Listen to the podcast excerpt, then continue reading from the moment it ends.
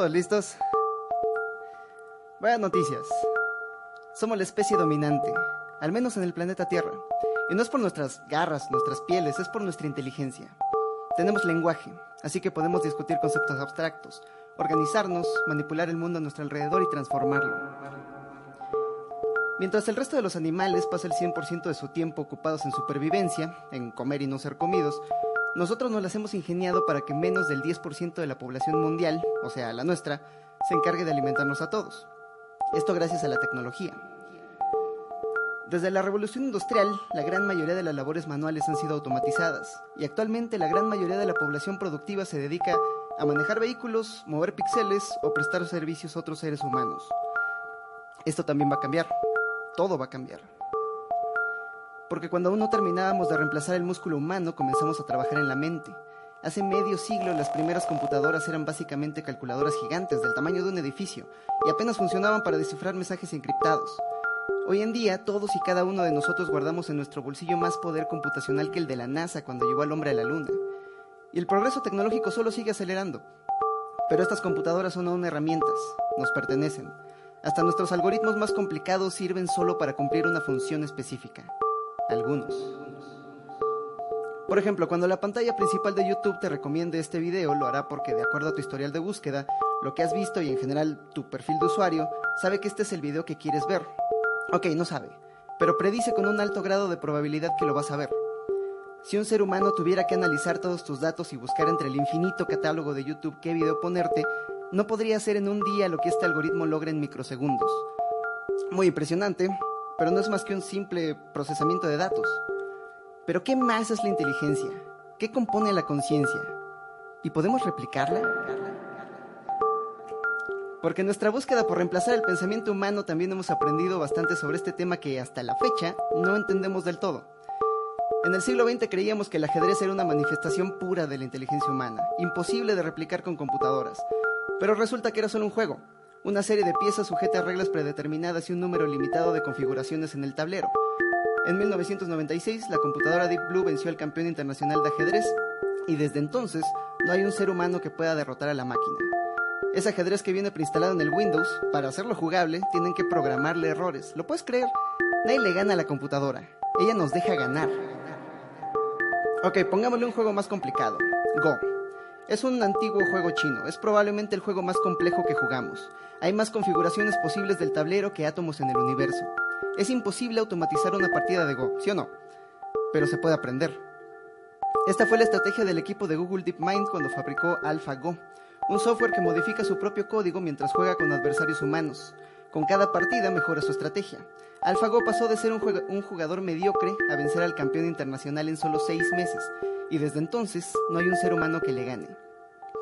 La siguiente versión fue Alpha Zero, que aprendió jugando consigo mismo millones de juegos por minuto y venció 100 de 100 veces a AlphaGo. ¿Qué tal Jeopardy? Jeopardy es un juego que involucra lenguaje y contexto.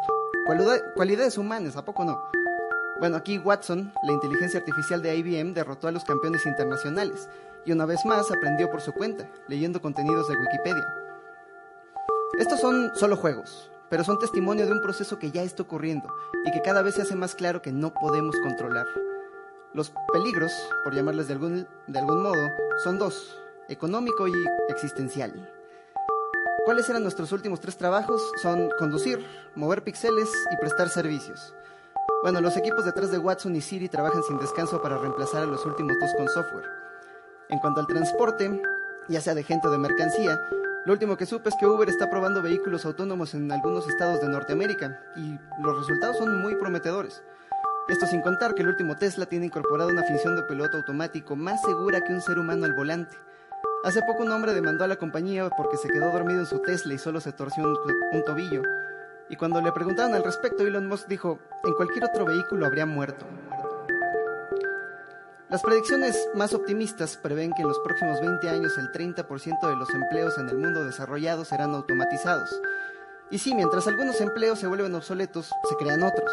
Pero ¿cuántos traileros y taxistas crees que aprendan programación o ingeniería de datos mientras esto ocurre? La inteligencia artificial suave, por llamarla de algún modo, nos presenta con un periodo de crisis económica seguido por un futuro de abundancia inimaginable.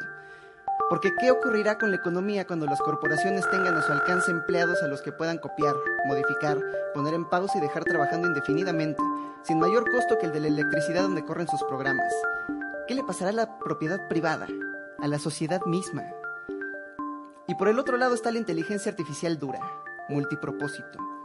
Esto es una simulación de los procesos del cerebro humano, un software que pueda pensar, aprender, interactuar, igual o mejor que cualquiera de nosotros. Esta es la, esta apuesta de Google DeepMind, IBM Watson y otra docena de proyectos alrededor del mundo, algunos de ellos financiados por el aparato militar de naciones como Rusia, China o los Estados Unidos. Esta, creo yo, es la mayor amenaza a la supervivencia de nuestra especie. Estamos hablando de un software capaz de los mismos procesos de asociación y aprendizaje del ser humano, pero con la memoria y la velocidad del silicón. No solo podría leer todas las bibliotecas del mundo en segundos y aprender todos los lenguajes aún más rápido, además podría reescribir su propio código. Si a nosotros nos tomó 50 millones de años pasar de la inteligencia de un chango a la de un Stephen Hawking, una inteligencia artificial dura podría emular ese mismo proceso de selección natural a través de copias suyas en solo minutos, y su punto de partida es el nuestro. A principios del siglo XX, cuando Marshall McLuhan dijo que los humanos somos los órganos sexuales de las máquinas, no se imaginaba que un siglo más tarde estaríamos dando vida a nuestros sucesores, los herederos del trono terrestre. Somos la especie dominante del planeta, sí, por ahora. Pero es buen momento para preguntarnos cómo nos tratará esta nueva forma de vida cuando esté a cargo. Y cuando miramos a los animales, a esas otras formas de vida que están bajo nuestro cuidado, el futuro no parece muy alentador. En el libro Superinteligencia, el filósofo Nick Bostrom pinta un esbozo general del peor escenario. La prioridad de la superinteligencia, como la de todo ser vivo, sería conseguir energía para alimentar sus procesos. Convertiría los volcanes en termoeléctricas, cubriría la superficie del planeta con celdas solares y, emplearía la biomasa del ser humano como energía. Si en sus cerebros hay información que les resulte útil, la copiaría antes de destruirlos. Pero, como bien apunta Nick Bostrom, cualquier escenario que podamos imaginar es impreciso porque estaríamos lidiando con una inteligencia que es años luz delante de la nuestra, que pasa por millones de años de evolución en solo minutos, con todos los recursos del planeta, toda nuestra infraestructura y la abundante energía del Sol a su disposición. Su única amenaza, y esto solo si ella lo permite, somos nosotros. Frente a este escenario, el genio e innovador detrás de Tesla, Elon Musk, propone que si no podemos vencerla, nos unamos. Y para ello está trabajando en un implante cerebral que nos permita comunicarnos con las máquinas y, como fin último, unirnos a ellas. Neuralink, también le llaman el cerebro del mago, es un tema fascinante, pero eso es de lo que venimos a hablar. Estamos viviendo tiempos muy extraños. ¿Ustedes dos qué creen? Saluden.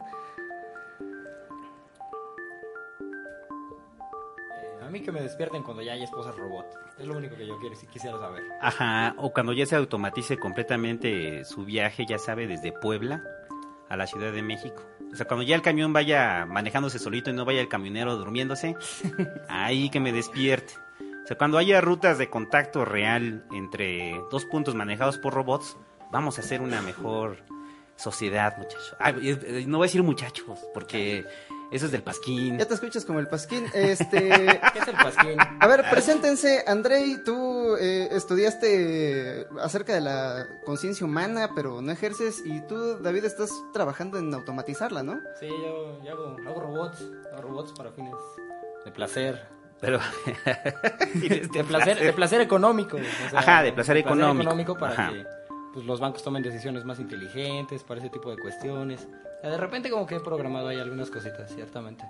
¿Qué me presento? Pues, ¿qué, qué, qué quieres que te diga? ¿Cómo, ¿Cómo, quieres que te diga, no qué? No, pues mira, yo lo único que te iba a decir es que si estás preocupado por la, llegada de los robots, no te preocupes. Ya llegó la cuarta transformación.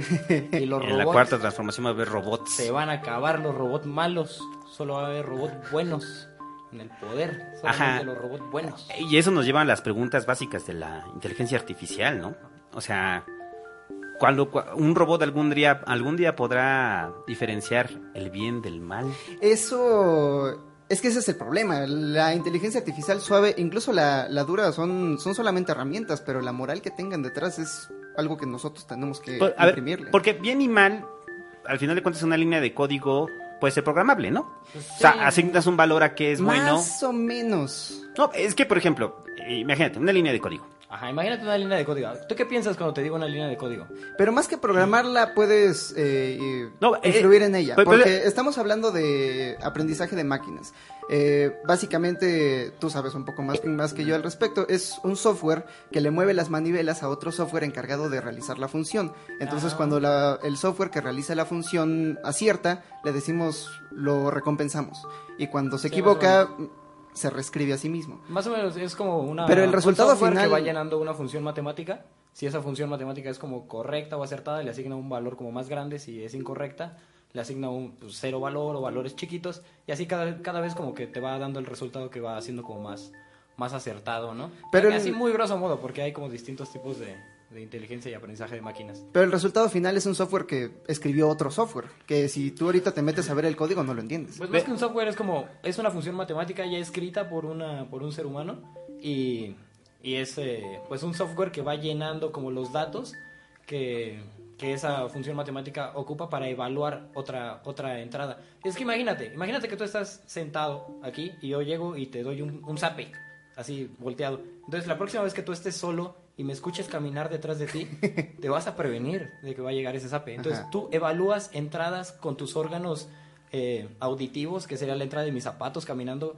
con mi mano, zumbando, zumbando directo a tu cabeza para darte un zape. Y en la segunda iteración ya me, En me la, segunda, agacho. en la segunda iteración ya te agachas. Eso es un aprendizaje humano rápido. Un aprendizaje de máquinas, pues depende de la función matemática, pues son un poco como más, más lentos, ¿no? Tú, como función matemática, pues haz de cuenta que este güey. Es una quiere- condicionante. Ajá, nuestro Si amigo. el objeto A se acerca a una cierta cantidad de tiempo y emite Ah, la función B, tal, tal, tal, tú da tu respuesta de ciscarte. ¿no? Ajá. Pero Entonces, entonces, es interesante- comando ciscar. Comando Ciscar. Pero más bien, o sea, tú tienes como un, un set de datos para entrenarlo. Entonces tienes como 100 veces tienes el, el mismo video. Es una cosa como psico- así psicótica. Tienes 100 veces el video de tú mismo sentado aquí. Y llego yo 100 veces y 100 veces. 50 te doy un zape y 50 no te las doy. ¿Qué va a pasar la siguiente vez que yo entre a ese cuarto? Y La probabilidad, la probabilidad, la probabilidad se divide. Mitad de que te doy un zape, mitad que no te lo doy. ¿Qué Ajá. va a pasar si 90 veces de las 100 que entro al cuarto te doy un zape? ¿Qué va a pasar la vez 101?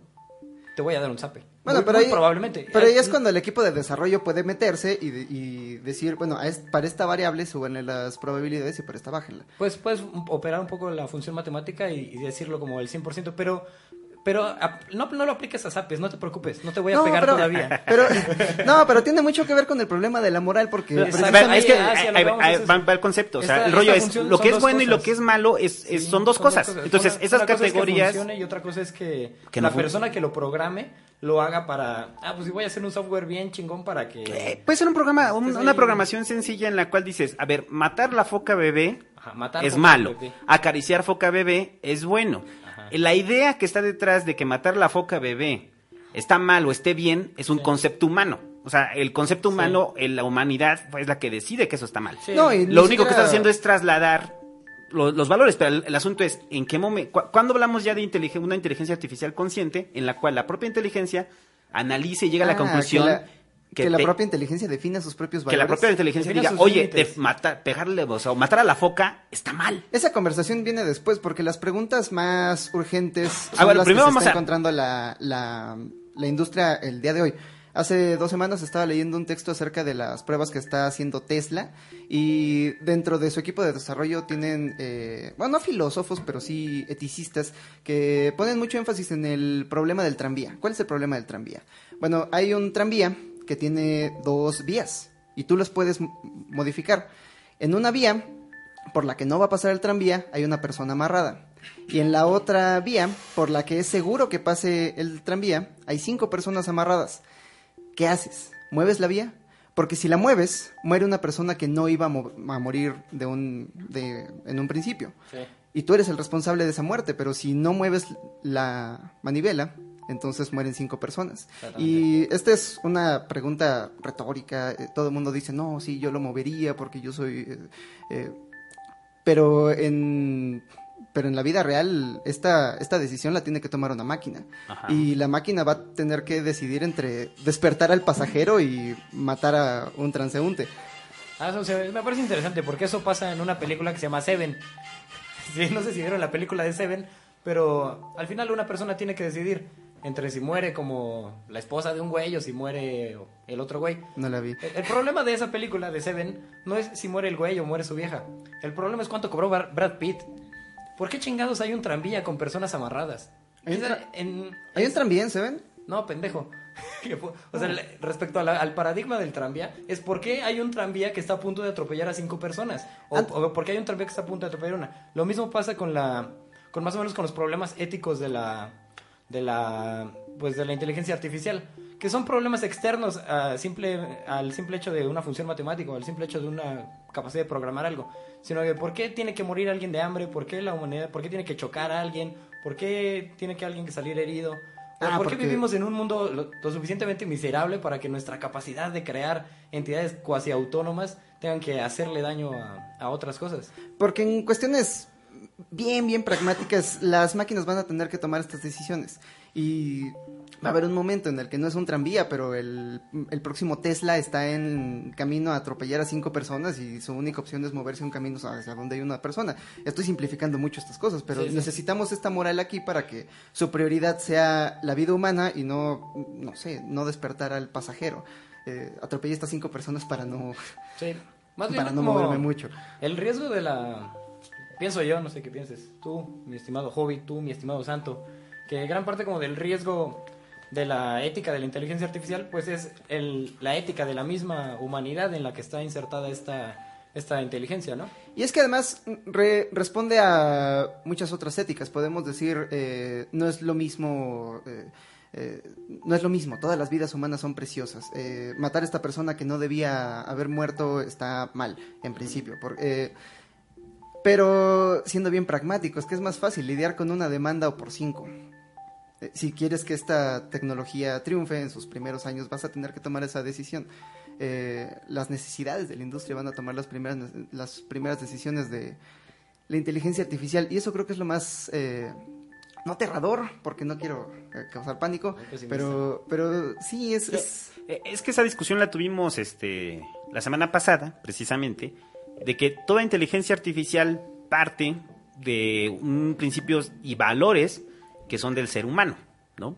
O sea, la inteligencia artificial no es una no es una conciencia generada en sí misma. Oh, pero espérate, Si que ha- luego genera su propia conciencia. Todavía Está no, loco no, ese o sea, pedo. aunque generara su propia conciencia, partiría de valores humanos. pero o sea, al principio... A ver, pero eh, porque creo que nos metimos luego luego en la complejidad de todo Sí, y, sí, y- sí. y no definimos de, de entrada qué es qué es la inteligencia artificial. Bueno, de O sea, entrada, la diferencia entre la inteligencia artificial suave, que es la que está en todas partes, en tu teléfono, Y- en nuestras no, redes y- sociales. Perdón, perdón, para, ahí nada más para, para completar. ¿Y qué de- entendemos? ¿Cuáles fueron las primeras inteligencias artificiales? Que fue algo que platicamos. O sea, la revolución industrial trajo las primeras inteligencias ar- artificiales. ¿Se Trajo- puede considerar una inteligencia artificial? la- Trajo la automatización, la automatización de la labor, pero no la automatización de la Ve- inteligencia. Entonces, ¿cuál es el momento en el que aparece la primera inteligencia artificial? Yo creo que con Alan Turing, cuando estaba tratando de descifrar los mensajes de la máquina Enigma y lo único que se le ocurrió fue, pues vamos a inventar las computadoras. Pero el propio Alan Turing, cuando estaba trabajando en las computadoras, el tipo era un genio. Eh, se, le, se le ocurrió como, si llevas esto hasta sus últimas consecuencias, y fíjate, no lo, no lo hemos llevado. Él hablaba acerca del niño máquina. El niño máquina era una máquina capaz de los mismos procesos de un ser humano, pero con la mente de un niño. Como Una... niño polla, pero en máquina. Ajá. Es buen concepto, fíjate. Faltan una- los aplausos. Una, ta- una tabula rasa. Una, un niño al que le puedas enseñar cosas, pero mucho más rápido. Y que pueda procesarlas mucho más rápido.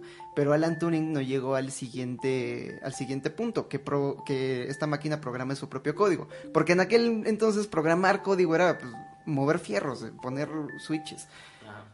Eh, eso es lo que, lo que seguimos esperando, pues. Este, La la- con Turing. Pe- pe- pero bueno, ahorita, Regresa, bueno, regresa eh, al, al punto que planteaba. el, punto, Santo. el, el- el punto general es, si la inteligencia, o sea, lo que consideramos inteligencia artificial debe de tener varias características, ¿no?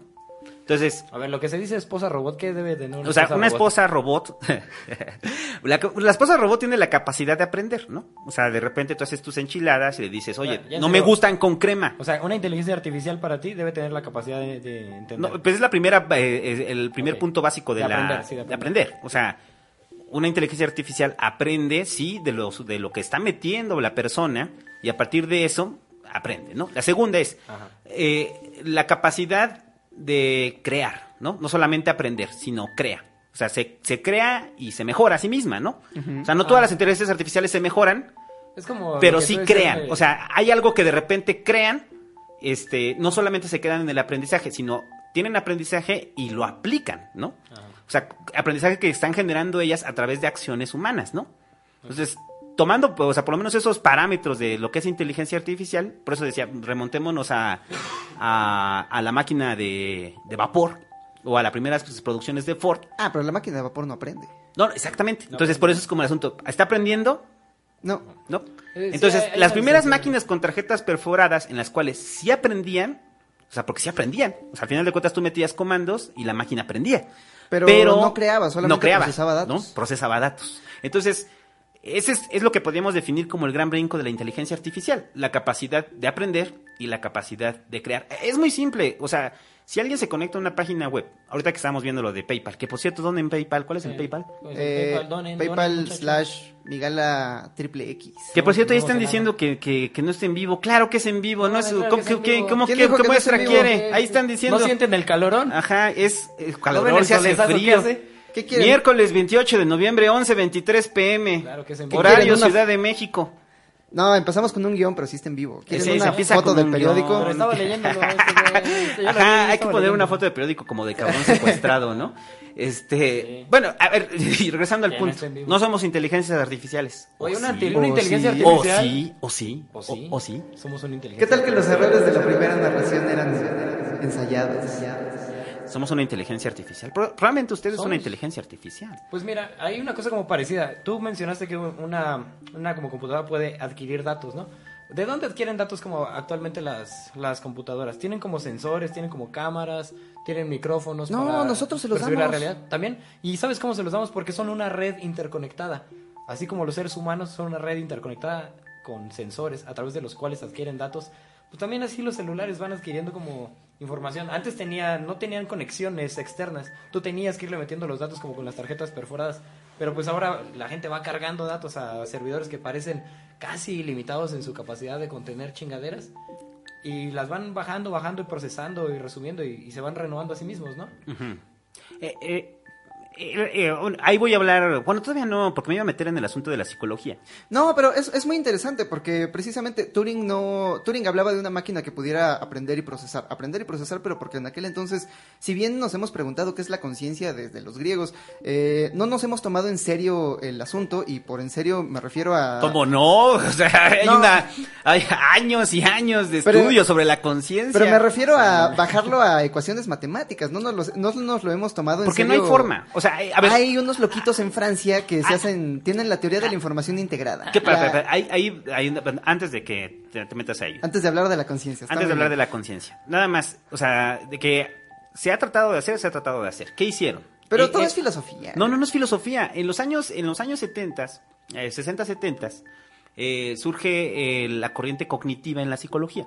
La corriente cognitiva, a diferencia de la, conductu- la conductista, en la cual solamente era estímulo-respuesta, prácticamente una máquina de vapor, porque de ahí venía la analogía, Y tortura de ratas. tortura de ratas y electroshocks. Este, la psicología cognitiva empieza a decir, a ver, hay procesos psicológicos superiores que son, este, eh, por ejemplo, resolver problemas es un proceso psicológico superior. No los problemas que tiene usted en su casa de que no lo quieren, ¿no? No, o sea, resolver problemas es, te doy un, te doy elementos, eso tiene una solución, hazlo, ¿no? Ese es, ese es el primer super- proceso psicológico superior. Como los test Segundo, para que te recluten en una... como para que saca, te contraten. no, no, exactamente. Ah, como los exámenes de recursos humanos. Exactamente. Eh, eh, han dado cuenta, los, los exámenes de recursos humanos lo que están midiendo. O sea, son- esos güeyes fueron los que hicieron esos exámenes de recursos humanos. Eso ya sería el cognitivo-conductual, que ya es la mezcla de las dos. Pero bueno, en la, la parte cognitiva, la memoria es otra parte de la psicología que, de que en los 60 dicen, ah, ok, eh, no solamente son estímulo, porque también tenemos memoria. También tenemos procesamiento de imágenes. También tenemos procesamiento conceptual. Entonces, todo esto que aglutina la psicología cognitiva, este, en algún momento les cae en el 20 cuando empiezan a salir las primeras computadoras y dicen, funciona igual. O sea, eso es lo primero que se plantean, funcionamos igual. Entonces, ahí hay como un- una discusión de si la psicología cognitiva eh, es influida por la, la aparición de las computadoras o a la inversa, ¿no? O sea, las computadoras terminan siendo influidas por la aparición o la aparición por la, por la conciencia. Entonces, algo que se plantea es que las computadoras, desde un inicio, están siendo programadas, eh, de, es como si tuviéramos un código fuente, o sea, nosotros como seres humanos, y lo único que estamos haciendo es trasladarlo de cómo funcionamos nosotros a las computadoras. O sea, la computadora resuelve problemas, nosotros también. Las computadoras tienen memoria, nosotros también. Entonces, el rollo no es que, o sea, por eso es como el rollo de que la inteligencia artificial no está desprendida del ser humano, porque a la final de cuentas la estructura de, la, de las mismas computadoras depende completamente de la estructura de cómo funcionamos nosotros. O sea, estamos construyendo el golem. Eh, Eso es lo que estamos haciendo. O sea, aunque es de arcilla, pero somos nosotros. Porque nuestro parámetro es la memoria de la computadora funciona como nuestra memoria. Y porque al final es la única inteligencia que conocemos. No vamos a emular el modelo de un pájaro porque no nos va a servir en el campo laboral. Y, bien, bueno, quién sabe. ah, quién sabe. O sea, por ejemplo, halcones entrenados para matar palomas que se estén cagando ahí en catedral y, dañando la, construcción. Pues sí, ¿no? Palomas, que no caguen, ¿no? Ah, bueno, a lo que voy es que el, mucho de lo que se ha trabajado en psicología, después de eso, fue, ok, entonces ya tenemos, ahora vamos a entender las redes neuronales. Y las redes neuronales, ya en un avance posterior, es, las redes neuronales son código. Entonces, una red neuronal, eh, prácticamente lo que está haciendo conexión en las dendritas, mucho de lo que se ha planteado es, eso es nuestro código.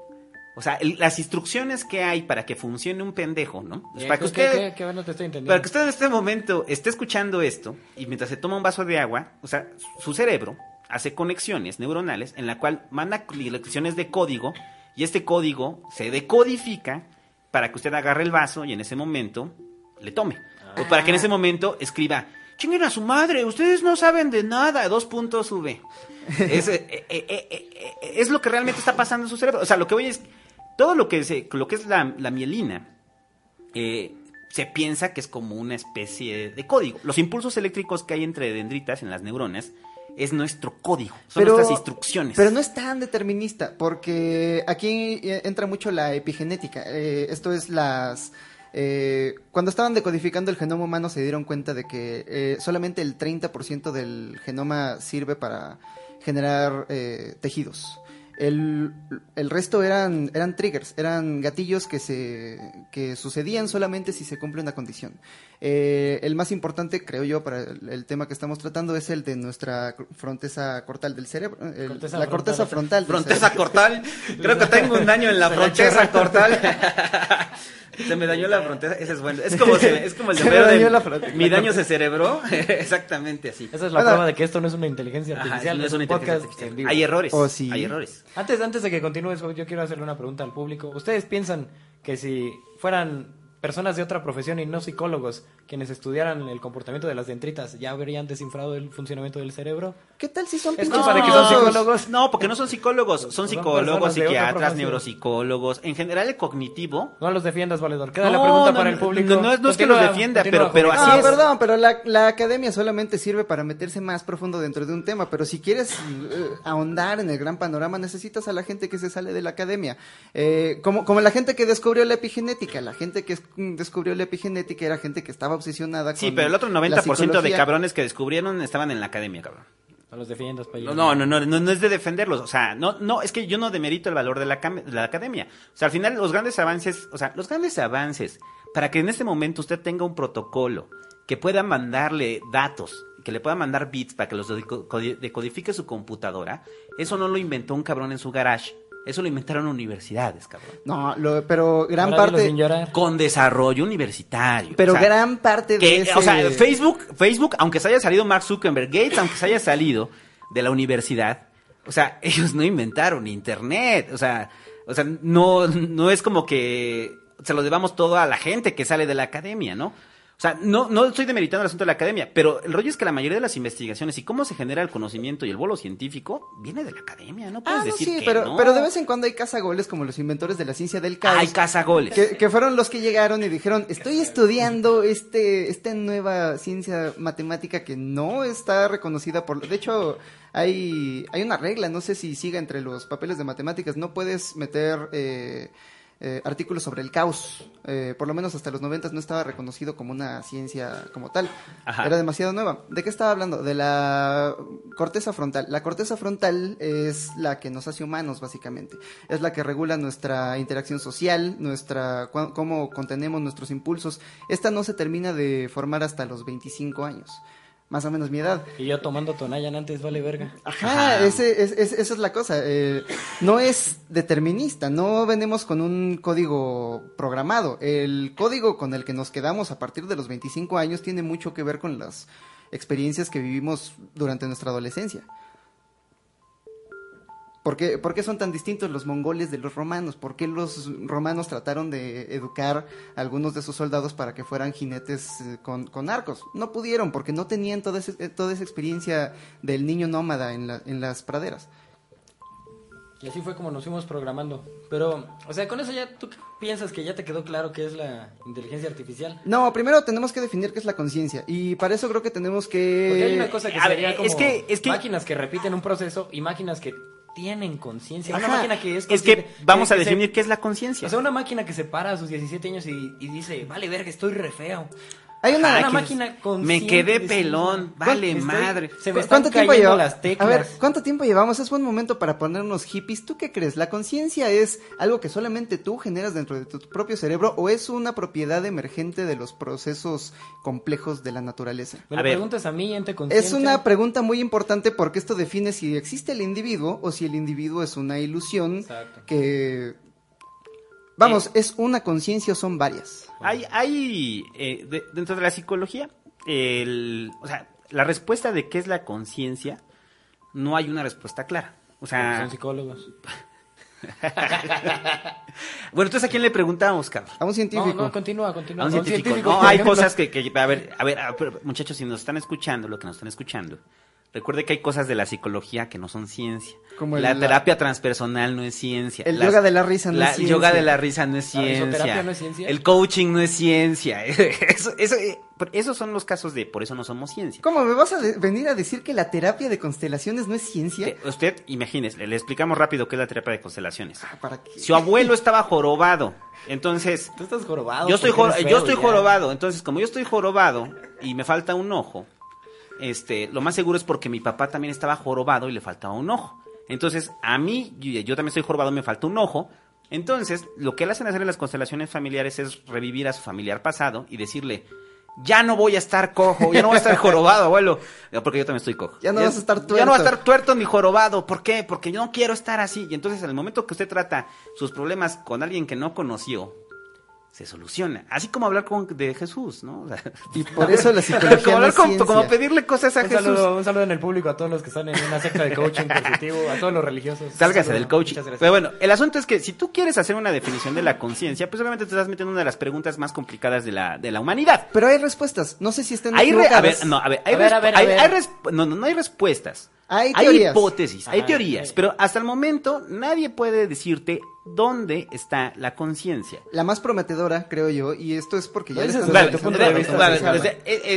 déjame terminar más el- este rollo. El- el- la mayoría de las corrientes en psicología han tratado de explicar dónde está la conciencia. Mm. Desde las partes biológicas, desde las partes pachecas, de la parte mística. Como eso del alma que se te salía del cuerpo. Exacto, de los pinches 21 gramos cuando te mueres, ¿no? Dice que el alma pesaba 21 Ajá, gramos. digamos. Es que, eh, Pero lo que no sabían es que los gases, cuando la gente se muere, se pedorrea y se caga y, Y se mea, entonces menos. por eso pesa menos. Probablemente si alguien se murió y se echó un pedo en el momento en el que se, Sí. se murió. Bueno, y se eso era empiezan a salir 21 líquidos, gramos de pedos, es que sí la traías ahí medio atorado, no, ¿no? pues también son como líquidos que trae ahí saliva, que se sale, se mea. No, y, Bueno, al, y al respecto hay una, hay una anécdota bien interesante porque ustedes saben la Primera Guerra Mundial, siempre hablo de eso, es una, es un- fue un periodo bonito de la humanidad, pero fue un periodo, digamos, útil para los psicólogos porque de pronto tenían un montón de gente con el cerebro roto, literalmente roto, con esquirlas metidas y demás. Entonces ahí es cuando muchos psicólogos se pusieron a investigar, bueno, ¿qué le falta a este señor? ¿Y qué es lo que no puede ser? Entonces, a partir de esta parte del cerebro que le falta, podemos deducir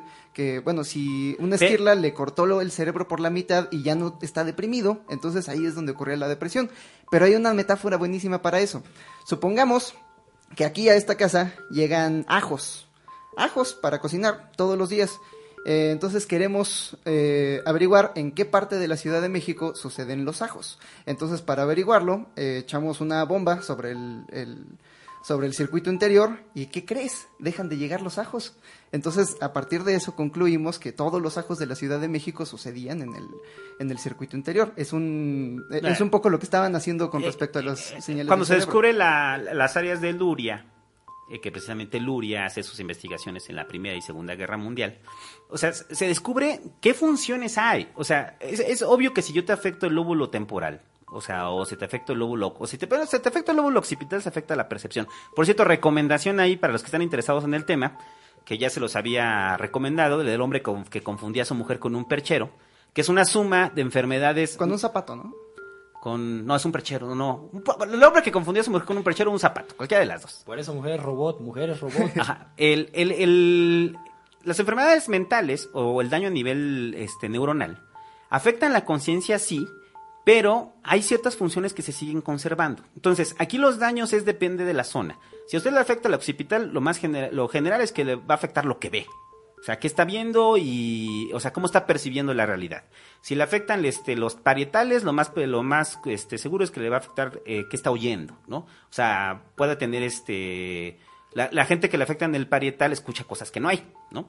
Eh, la gente que le afectan el temporal, este, eh, tiene problemas con kinestésicos. O sea, es, es gente que no siente su cuerpo, ¿no? Es- les ponía el ejemplo que viene el caso de que alguien tiene su brazo y su brazo no lo, no lo asume como parte de sí. Y entonces se lo quiere cortar porque lo ve como algo externo, ¿no? Dice, hay un pinche brazo ahí que me agarra, pero es tu brazo, cabrón, ¿no? Vi, vi un documental así en HBO de un, de un vato que se amputa el brazo y, y al final está feliz y dice, me siento muy bien porque esta entidad alienígena que no era mía ya no está pegada a mi cuerpo. Pe- entonces, a lo que voy es que hay funciones que se alteran. También hay, hay gente que ha tenido embolias, o, ha que tenido, o, por ejemplo, gente que ha tenido cisticercosis, no coma tacos de carnitas si no están limpios, porque le va a cisticercosis, que les cortan precisamente un, ca- un cacho donde estaba el cisticerco incrusta- incrustado, les hacen prácticamente una lobotomía, Ajá. pero depende mucho de la persona. Entonces, hay personas que tuvo redes neuronales tan desarrolladas que en 4 o 5 años tiene una recuperación tan fuerte que recupera todas sus funciones. Ajá. Entonces, hay gente que, pues, si usted está pendejo, es, o sea, literal está pendejo, pendejo pocas conexiones neuronales tiene, este, le cortan ese pedazo y pues ya se quedó pendejo. O sea, de- entonces lo que decían es, Oye, es como lo que le pasó a Cabañas cuando le dispararon, ¿no? En la cabeza. ándale, como Cabañas, Cabañas quedó pendejo, Salvador ¿no? Cabañas Como dicen, lo que no te mata te hace más fuerte. Ajá, o te hace pendejo, ¿no? O lo hizo Eh, eh, hay algo que se llama plasticidad neuronal. La plasticidad neuronal es, usted se le mueren las neuronas, las otras neuronas ocupan las funciones de esas neuronas. Entonces, mientras más conexiones y mientras más desarrollo cortical tenga usted, o sea, y esto se aprende con, o sea, esto se desarrolla aprendiendo cosas, y sobre todo lenguajes, no lenguajes, no, no son idiomas, no se vaya a estudiar chino, sino lenguajes. La programación es un lenguaje, la música es un lenguaje. O sea, mientras más conexiones usted haga en su cerebro, más El- va a el prevenir chino, no, pendejo. que el chino No, no es un lenguaje. no es un idioma. Ah, menos mal, mira. Bueno, no, porque sí es un lenguaje ideográfico. Pues es una manera de entender Sí, el mundo, ¿no? Sí, o sea, lo que veo es que es Si cualquier, no te gusta, párate. cualquier tipo de lenguajes. Y, y eso llega como al rollo de, entonces tienes un código que decodifica, esto va generando conexiones en tu cerebro, y mientras más conexiones hay, más aprendes, y como más aprendes, tienes más capacidad de llegar a ciertos recursos, porque hay mejores conexiones en tu cerebro. Es como si el cableado de su cerebro, mientras más cosas aprende, tenga mayor cableado. Entonces, las personas con Alzheimer eh, llegan a, o sea, tienen un de- de- de- deterioro neuronal que cuando llegan a la fase crítica de la enfermedad no recuerdan absolutamente nada. Personas que tenían mayor desarrollo neuronal eh, recuerdan más. Entonces, este, esta idea de que todas las personas mayores de 80 años eran lúcidas, este, pero deja de ser lúcidas, es falso. O sea, Fuentes a qué edad se murió y era el cabrón más lúcido del mundo, ¿no? Sí. O sea, a lo que voy es que entender que el pensamiento no está almacenado en ninguna parte, la conciencia no está almacenada en ninguna parte del cerebro, pero a la vez está en todas las partes del cerebro. Es, un- es una idea muy extraña, pero es real. Ahí es donde entra la teoría de la información integrada, que dice que la conciencia ni siquiera está solamente en el cerebro, que es una integración de todos nuestros sentidos y que el cerebro solamente cumple la función de procesamiento de datos. Ellos son unos locos en Ginebra y en Francia que están tratando de definir la conciencia a partir de modelos matemáticos, pero parten de la idea de que la conciencia no es solamente un, un- no es una función propia del cerebro humano, sino una constante del universo, una constante que surge a partir de la complejidad. Entonces, si tienes la complejidad de un bicho, vas a tener cierto tipo de conciencia que es básicamente un robot. Un bicho, si lo matas, no te sientes mal porque es como un robot. Se siente un poco más mal matar un perro porque sabes que tiene un poco más de, de conciencia. Es que no tiene conciencia.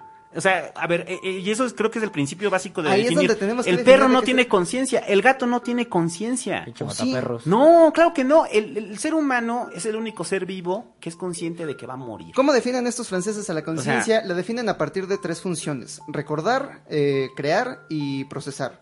Eh, y a partir de la condición de que debe ser un ser autónomo. Entonces, si un ser autónomo tiene, digamos, un disco duro donde guarda experiencias y estas experiencias luego las liga unas con otras para procesarlas y a partir de este procesamiento genera conductas, ya es consciente.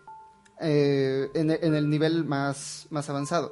Eh, y, y es que... No, en el nivel más básico. Pero ¿cuál es, cuál, cuál es la gran diferencia entre un mamífero menor como un perro que tiene una corteza frontal y un ser humano que la tiene pero más desarrollada? A ver, es que, es que hay que definir eso porque de repente dicen, es que los delfines este, se pueden reconocer a sí mismos Y se enamoran. en un espejo, ¿no? Entonces yo no sé quién metió un espejo al mar para que el puto delfín se esté Ahora, viendo. los perros no pueden reconocerse, no se reconocen a sí mismos en un espejo, pero nosotros tenemos este sesgo hacia lo visual, porque somos seres muy visuales, pero los perros por otro lado pueden oler su propia caca Sí, pero, y no, reconocen a ver, que es la suya. pero el perro, aunque usted le diga Pancho y su perro se llame Pancho, Y responda. perro, el perro no dice, yo soy Pancho, soy un perro.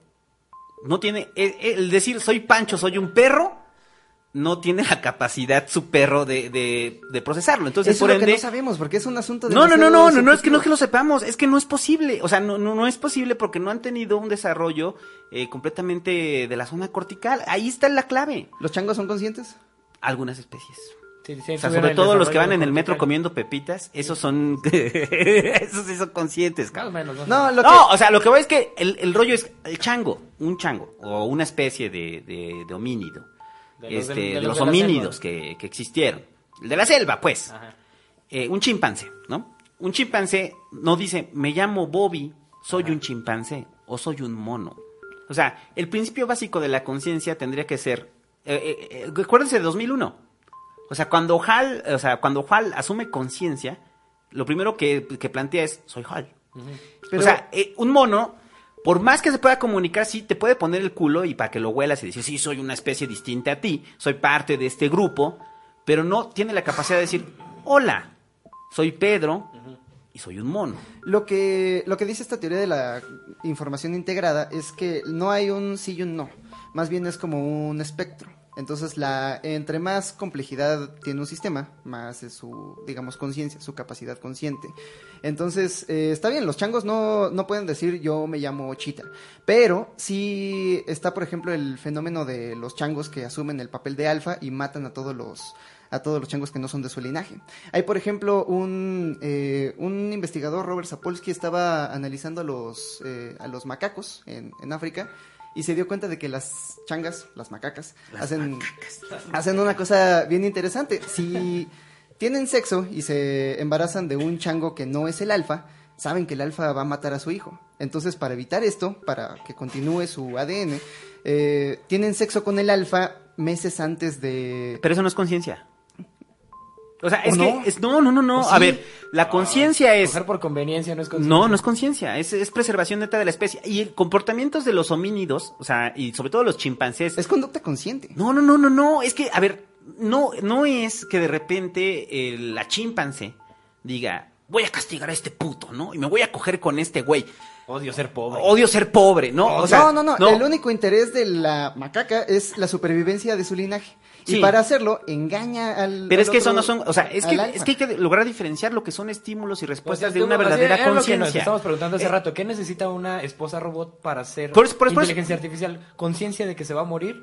Sí. Saber, o sea, saber decir, chale, me voy a morir un día. Un día estos me voy a morir. Eso, eso es para fundamental de la conciencia. O sea, el, la, tener conciencia de, De tu que voy a propia morir existencia. voy a morir, no voy a morir porque O sea, me puede caer una Tener conciencia de tu muerte es tener conciencia de tu propia existencia. Si ningún eh, otro animal más que nosotros tiene la conciencia clara de la muerte, eh, no hay propiamente un sentido de conciencia. O sea, eh, es así de simple. O sea, Porque el chimpancé pueden tener comportamientos que son muy similares y son comportamientos gregarios. O sea, les daba el ejemplo de que hay, hay casos de, de homínidos que, por ejemplo, le, el- lo que decías, que se aparea con el, con el, con el pendejo de ahí, no, no con el macho alfa. Ajá. Entonces, para tener descendencia, Con el ¿no? Brian más pesado. Y luego el macho se da cuenta y va y le baja y le rompe su madre con su tropa y le arrancan los testículos, se lo comen, entonces las hembras lo castigan, o sea, castigan al macho alfa y le dicen, no te vas a parear con nosotras. ¿Por qué? Por pasado de verga. Ah. Todo eso son conceptos que estamos metiendo nosotros para tratar de explicarlo. Pero al final de cuentas, ellos no tienen como la conciencia de pinche Bobby, se pasó de verga, ¿no? Pero entonces, O ¿dónde sea, que empieza? escriban una novela. Ah, exacto. sobre- Entonces, ¿dónde empieza la conciencia? ¿Con el lenguaje? Sí, el, el lenguaje, el, El len- lenguaje es el lenguaje, el lenguaje, mi- el lenguaje mismo. A ver, este es una, una breve, brevario de psicología evolutiva, ¿no? Psicología evolutiva que plantea. El lenguaje surge eh, a la par de la conciencia. O sea, ok, para tener conciencia tenemos lenguaje. Entonces, cuando salían los primeros este, homínidos a cazar este eh, mamuts, no, porque ya son muy cercanos, salían a cazar, pues, ¿no? Entonces, el pinche homínido tenía que gritarle al otro, agárrale la pata, güey. Ajá. Y el, va, y, el, y el otro le decía, tú agárrale los cuernos, tú lo espantas y yo le clavo la lanza al güey, ¿no? O sea, esa serie de comandos, o sea, esa serie de comandos solamente eran posibles a través del, del lenguaje. Los neandertales entonces tenían conciencia. Claro que tenían No tenían un, eh, un idioma, un lenguaje abstracto, pero sí tenían. Tenían conciencia. O sea, está el... el- Tal vez sí, ya las mezclas, por ejemplo, lo que ya abstracto. se ha hablado de las mezclas entre sapiens y neandertales, hubo. Y no eran variaciones tan fuertes. O sea, lo puede ver ahorita su amigo, el que cuando se pone pedo madrea a todos, pues probablemente traiga ahí este No, y de hecho, o genes sea, el- neandertales, ¿no? O de Genghis Khan. El, el lenguaje que nosotros hablamos, el español que tú medianamente hablas y nosotros hablamos, no es cierto. Este, pues ya las raíces del español, el indoárabe, ya son más cercanas al neandertal. Y ya tenemos conciencia de que incluso nuestro lenguaje venía de ese. Y ya tenían un lenguaje abstracto, Es- articulado. ah, hay lenguajes abstractos que no propiamente es el hola, ¿no? Pero esos lenguajes prácticamente vienen con la conciencia. No quiere decir que no haya este, este, lenguajes, o sea, lenguajes en las especies animales. Porque este pero mismo- son signos y códigos, más no es Oye, un lenguaje. Yo, yo tengo una pregunta para este, Migala, tu podcast de psicología con Andrei. Este, yo tengo una pregunta. No, ¿Qué- claro que no. o sea, nada más estoy explicando No, el, bien, el- No, pero asunto. ¿qué me dices de los macacos? No, Eh, pero Robert pregunta, Sapolsky ¿Qué me dices de los pericos que les enseñan a hablar? Ah, no, pero están, están imitando. que los pericos que les A ver, genial. O sea, su perico que usted le, que le dice, pinche puto, pinche puto, no, no tiene eh, conciencia. No dice, yo soy este, este Pepe el perico, ¿no? Y un día me voy a Y morir. un día me voy a morir y les digo chinga tu madre a todos, ¿no? O sea, no, o sea, no, no, no la hay. O sea, es, es que, a ver, nada más para regresar, porque la- platicar, de, o sea, platicar del asunto de la conciencia puede ser eterno, pero al final de cuentas, si tú me estás diciendo, hay teorías, hay hipótesis de dónde está la conciencia, sí, te lo compro por completo. Y han habido, no desde ahorita, han habido desde el inicio de la humanidad, ¿no? Solamente quiero hablar de los macacos para decir que la conciencia no es un cero y uno, es, es algo gradual. Eh, estos macacos tienen no tres palabras, pero tres gritos distintivos. Si ven que se acerca una serpiente, hacen un grito y se suben a las ramas. Si ven que se acerca un halcón, hacen otro grito y se meten entre los arbustos. Y si ven que se acerca un jaguar, hacen un grito específico y se van a las ramas más delgadas. Ahora, Jung eh, alguna vez hizo una hipótesis al respecto Hipotetizo. hipotetizó al respecto este que de ahí viene el mito del dragón, el mito del dragón que encontramos en todas las culturas, que es un mito que venimos contándonos desde hace millones de años, que no hubo un momento específico donde a alguien se le ocurrió, ah, ahora voy a hacer un dragón como metáfora de los males del mundo, no, es un conocimiento que tenemos desde que éramos simios y que nos hemos pasado desde hace millones de años. Entonces, en cuanto a si la conciencia comienza con el lenguaje, el lenguaje comienza mucho antes de los primeros homínidos. Sí, el- Entonces, el- eh, sí. a ver, es que yo no estoy negando que sea un asunto progresivo. Eh, el asunto es que llegar, o sea, llegar al momento en el que otra especie que no sea nosotros, este, genere conciencia de sí mismo, o sea, que es lo que estamos hablando realmente con la inteligencia artificial, es un proceso de desarrollo. Es un proceso de desarrollo que no es de, probablemente nos vamos a morir y otra especie no va a generar conciencia, van a pasar 10.000 años y no van a generar conciencia, pero ¿qué tal en 500.000 años? No, pero que esa es la gran ¿Qué tal en un millón? Sí. ¿Va a haber otra especie que va a generar conciencia? A nosotros Sí. nos tomó 50 millones. Sí, o sea, ¿va a haber? ¿De qué va a haber? Va a haber. O sea, A menos que la programemos. Y esa es la gran diferencia eh, entre la inteligencia artificial dura y la suave. La dura sería aquella que diga yo soy yo. Ajá. aquella que pueda generar su propia moral, tener sus propios planes y Pe- pe- volvemos a- modificar su propio código de acuerdo a sus propios fines. y, y respondiendo a sus propias necesidades. O sea, pero vuelve a lo mismo, o sea, en ese momento que ya es un asunto completamente de futurible y de ciencia ficción, No sé si tan de ciencia ficción, ¿eh? La- el progreso tecnológico avanza de forma exponencial. hoy, hoy, o sea, lo que les decía la, la semana pasada Hoy, a menos, eso que, es, a menos que caiga una También bomba hace, atómica. hace, hace 70 años decíamos, si alguien se comunica con otra persona de- desde su bolsillo en el en otro lugar del mundo, es ciencia ficción, ¿no? Hace 70 años. Hace 70 años. Hace 70 años y hace 500 años seguíamos peleándonos con picos. Eh, a, lo, que- a lo que voy es que a partir de la revolución digital la, el progreso científico aceleró de manera exponencial. Cuando comenzaron el desarrollo del genoma humano mm, mm, calculaban que iba a tomar 300 años en terminar de en terminar de, de descifrarlo todo, pero no tenían en cuenta que íbamos a inventar computadoras, íbamos a desarrollarlas, tomó, ¿qué? ¿20 años? Sí, pero, pero, La pero es que es, que es que vuelvo a lo mismo, o sea, La si- computadora si- también es como la conciencia. si, no hemos si no hemos entendido, o sea, vuelvo a lo mismo, la conciencia de las de las máquinas es una extrapolación de nuestra propia conciencia, ¿no? Eso es lo más aterrador, que no sabemos dónde está la conciencia ni qué es. Y podemos generar un, un sistema que emule la conciencia pero no sea consciente. Y si este sistema que emula la conciencia dice yo soy yo y yo voy a extinguir a la humanidad para seguir con mis propios fines y no es consciente, el universo se hace oscuro otra vez.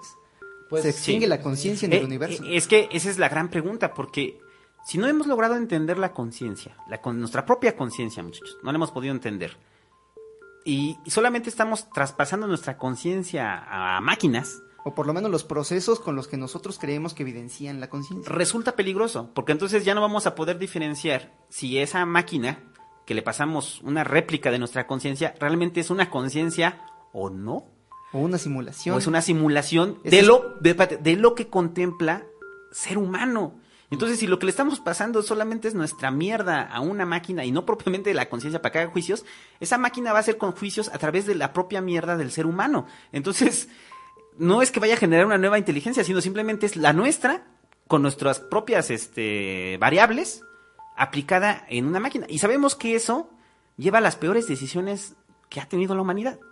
O sea, ¿quieres, quieres, o sea, la, mayoría de los horrores de la humanidad en general, o sea, vienen de, de, de conciencias en las cuales están tomando lo peor y que se mueven en este blanco y negro, toma de decisiones, este, vamos a, o sea, Mátalos se- en caliente. Mátalos en caliente, se salvan cinco, pero queda uno. O sea, toda esa toma de decisiones vienen de lo peor de nuestra conciencia. O sea, todas las grandes masacres vienen precisamente de, de- de ese tipo de decisiones. Si ese tipo de decisiones va a tener la inteligencia artificial, ah, puto, qué miedo, qué pinche miedo. Eso, ¿eh? eso nos lleva al siguiente tema. Bueno, si piensan que ya quedó definido qué es una inteligencia artificial, Ya hasta nos fuimos de ya, más. no- ya no se la Ya pache, la de jalaron tanto. En Megala, su podcast de psicología. Vamos a pasar al siguiente tema, muchachos.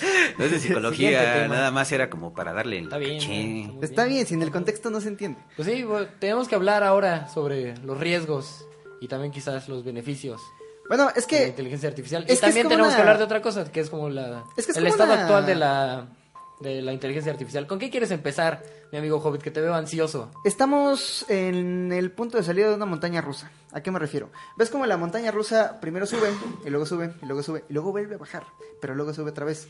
Eh, ¿Cuáles son los primeros retos? Los primeros retos es que, de lo que hablamos al principio, eh, los, eh, las predicciones más optimistas eh, apuntan a que por lo menos el 30% de los trabajos que existen hoy son automatizables. Y el otro 70 se lo llevan los hondureños. Eh, ajá. Eh, pero piensan en la Gran Depresión. La Gran Depresión en los Estados Unidos fue cuando el 25%, el 25% de la población no tenía trabajo.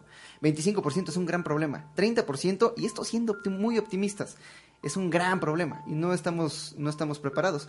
Eh, pero, digamos, valdrá la pena, porque si superamos todos nuestros impulsos humanos, eh, si superamos nuestros problemas políticos, todo, si superamos el problema inmediato, el futuro es un futuro de abundancia inimaginable y creatividad eh, absoluta para todos nosotros, porque esto significa que todos los trabajos que no queremos hacer, todos los trabajos de oficina, todos los, eh, todos los trabajos que no deberían existir, seamos honestos, no existen. Eh, la comida es gratis, eh, las uh, impresoras 3D fabrican todo para nosotros y nosotros, eh, no sé, tendríamos que redefinir lo que significa ser humanos.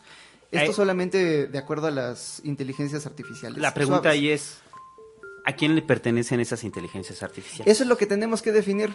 Eh, ¿A quién le pertenecen? O sea, porque Hoy por hoy a las corporaciones. la inteligencia artificial se ha desarrollado gracias a las corporaciones. Gracias a las corporaciones, pero eh, eh, es, que- es que es como el, como el- esto le pertenece a la humanidad, no las corporaciones. Pero es que es una visión romántica. Es como no decir, la penicilina le pertenece a la humanidad. Sí, güey, pero la hace Pfizer.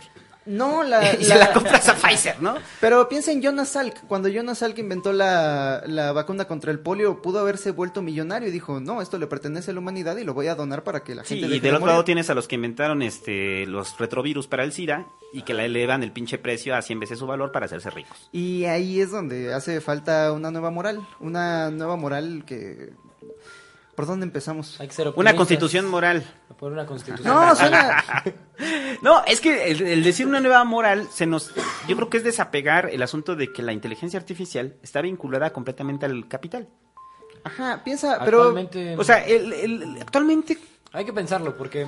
los, avances médicos en general están vinculados al capital. Pero yo quería pensar un poquito en eso, o sea, en la situación actual de la inteligencia artificial, si bien em, sí pertenece mucho a cosas del capital y cosas como medio sombrías del capital, como a hacer drones que se vuelen solos y bombardeen la ciudad en que naciste, también la inteligencia artificial actual es tan replicable y más o menos, más o menos asequible que puede aplicarse a todos los campos de conocimiento del, del ser humano. Ya se te trabó la alarma de tu celular ahí, valedor. Sí, se trabó la musiquita esta libre de La musiquita libre. Si La se preguntaban por qué no tenemos a, a Daft Punk, es porque Google nos cobra. Porque Exactamente. Google tiene una inteligencia artificial que agarra las ondas de sonido que nosotros estamos produciéndole gratis a Google en este momento y, y las analiza, las compara con otras ondas de sonido que tienen en una base de datos en las que ustedes ya habrán subido algunos videos o habrán visto otros y habrán catalogado. Este trabajo lo hace una inteligencia artificial suave. Sí, entonces Google eh, pues dice, no mames, estos verga pues, pusieron a Daft Punk aquí y no le están pagando a, a Daft Punk y ¿qué, qué, qué, qué, qué? Se me están saliendo del guacal. Ah, por ejemplo, en la lógica Entonces por eso, te pusimos, por eso pusimos la alarma del iPhone. habría una inteligencia este artificial hippie Ah, no, que pero de repente dijera, vamos a darles derechos a todos, no hay pedo. No, pero- no, no, pero para Moneticemos que, lo que estaba diciendo antes de que se trabara la alarma del celular, es que la inteligencia artificial puede abarcar cualquier actividad del, del ser humano. Puede haber actividad, puede haber inteligencia artificial para bancos, para ingeniería de sistemas, puede haber inteligencia artificial para trabajos del campo, para trabajos biomédicos, para trabajos médicos. Por ejemplo, lo que le, lo que comentaba que hay una hay una página en internet que se llama Kaggle o Kaggle que es como un, un foro de puros ñoños que se dedican a hacer pues aprendizaje de máquinas. Y eh, como hay tantos ñoños y no tienen nada que hacer más que estar ahí subiendo lo que hacen hay empresas que publican concursos en Kaggle. Hay concursos de muchísimas empresas. Uno muy reciente fue una una empresa de Estados Unidos que publicó fotografías de pulmones con cáncer y el concurso se trataba de hacer un algoritmo o un programa que detectara si una fotografía tenía o no tenía cáncer a partir de una base de datos que ellos estaban ofreciendo públicamente. Y le pagaban 30 mil dólares a la persona que ganara este concurso. ¿Qué sucedía entonces? Que se producía un algoritmo público que cualquiera podría replicar desde sus computadoras fácilmente para poder analizar la foto de un pulmón y saber si tiene o, o no tiene cáncer, ¿no? Eh, y esto pues ya está, ya está disponible ahorita en internet y es gratis para toda la persona que quiera, que quiera acceder a eso. Y si tienes una foto de tu pulmón y quieres saber si tu tumor tiene cáncer, Eh, puedo ir con la inteligencia pedo, artificial y... pásasela ese pedo y ya está, ¿no? Entonces no todo, no todo, ¿qué porcentaje te late que sea Maligno. que sea, pues para fines de generar dinero, no llamémoslo 90%. maligno o benigno, porque pues, al 90%. final el capital fluye para... Un 90% de la automatización está pensada para generar dinero. Pero hablando de la Eh, situación actual de la inteligencia artificial, pues sí es generar dinero, también es como entender un poco de nuestra historia, entender un poco de nuestra medicina, entender un poco acerca del mundo. Se utiliza para muchísimas, muchísimas cosas. Pero importa, importa poco el, el porcentaje, porque ahora mismo hay gente moviéndose en todas direcciones. Entonces, imagínate que logramos mañana, eh, un- el gran capital eh, en sus supercomputadoras logra generar un modelo del cerebro humano que funciona más o menos de una forma similar. Un modelo igual puede escalarse. Un programador independiente puede tomar esta... Y hay áreas de oportunidad. Si esto lo hicieron en una supercomputadora, ellos pueden optimizar procesos. Pueden ah, tomar las funciones y de- destilarlas a lo más esencial. Y entonces Sí. tienes un software que puedes... eh, se puede volver open source. Pero esto ya es función de... de- de la- Hay una cosa gente. interesante respecto a, a eso, es que, ¿quién es de ustedes, quién, quién cree que tiene la, la supercomputadora más grande actualmente y para qué creen que la está usando? La tiene la Universidad de California, eh, Uni- Universidad de California San Diego, y la utilizan, o el- uso más reciente que le Para dieron jugar Minecraft. Fue para jugar Magic, que es el juego más complicado, más complicado que Go. Es más complicado, más complicado que el Más ajedrez. complicado que el ajedrez para hacer un algoritmo de Magic que se pueda ganar a sí mismo. No, no, a nadie le importa Magic, lo siento, Santo Menores, no. Ajá. Ya no, Magic ya pasó de moda. Se está utilizando para hacer una, un programa que detecte y pueda prevenir incendios en California. La- Esa madre se quema, California se quema cada rato, no sé cómo está Hace, California. hace poquito leí... Pero para eso lo usan. La Hace- computadora más grande, el procesador más grande de la humanidad se utiliza para eso. Hasta hace poco, porque acabo de leer que el- como es una supercomputadora y se utiliza para procesos, lo van a utilizar para eh, monitorear las armas nucleares de Estados Unidos. ¿Cómo monitorearlas? Ajá, para mon- saber si... monitorear los procesos y saber cuáles están, cuáles están, no pudriendo, pero sí expirando, este... Para... Ah, pero eso no parece tan complicado. Ajá, a lo que, a lo que voy es que esta supercomputadora eh, están quitándola de los, de las labores altruistas para utilizarla en, en necesidades más pragmáticas Pues- del Estado norteamericano. Pero se utiliza actualmente, bueno, hasta donde me quedé, se ha utilizado para, sí, para el Estado norteamericano, pero para fines como de investigación científica. Y estaba cooptado para, utilizado solo para, para esas cuestiones. Ahora, piensa, piensa en los grandes avances de la humanidad, los que no le pertenecen al capital y le pertenecen a la humanidad entera. El acelerador, el gran acelerador de partículas de el CERN, eh, fue la labor de varios, eh, de varias universidades entre varios, eh, entre varios científicos y actualmente vive en la frontera entre Suiza y Francia. Esto no le pertenece al capital sí, y no se trata de descubrir la, de qué está hecha la realidad misma. Es conocimiento público, pero sí le pertenece a un capital. Ah, le pertenece a las universidades y las universidades dependen de donaciones, pero no están, pero vamos, los que donan a ¿Hay las injerencia del capital? Sí pero, hay. pero no están tratando Hay- de ver, hacerse hay- ricos descubriendo el bosón de Higgs. No, a ver, espera, espera, espera, espera. Eh, hay que, y hay que aclararlo bien, cabrón, ahí. El, el- los modelos de I más D más I, o sea, que es generalmente los modelos que tienen los países de varo, E I más de más I es innovación, desarrollo... e y- inves- e investigación, desarrollo e innovación. Ajá. Ese es el I más D más I. O sea, investigas Investigas, desarrollas e innovas, ¿no? O sea, en ese orden. potencias de I más D más I, los gringos, obviamente, este, los japoneses, los coreanos. Eh, en generalmente, el, el- en el, menos en el caso de los gringos, eh, las universidades son subvencionadas por el Estado. ¿Por qué? Porque al momento que el Estado eh, está metiéndole dinero en este desarrollo, sabe que hay tecnologías que van a poder patentar como Estado y generar desarrollo económico a través de ello. O sea, es, es como todo lo, todo lo que se ha hecho, por ejemplo, en Corea, o sea, de sus políticas educativas, pues nos lleva a empresas tan grandes como, como Samsung, ¿no? O sea, Samsung es una empresa tan grande que depende del el PIB de Corea, depende de ellos, ¿no? Entonces, ¿qué hacen? La, la- la- la educación completamente en, en Corea está vinculada a Samsung. Samsung mete dinero ahí. Entonces, no quiere, o sea, lo que ves es que esta idea de que no se necesite, bueno, que mm, no hay un flujo del capital, siempre lo va a haber. Tal vez no va a ser la, tal vez no es coca, pues, o sea, no es coca creando un nuevo sabor de la coca. A través de una inteligencia artificial. Exacto.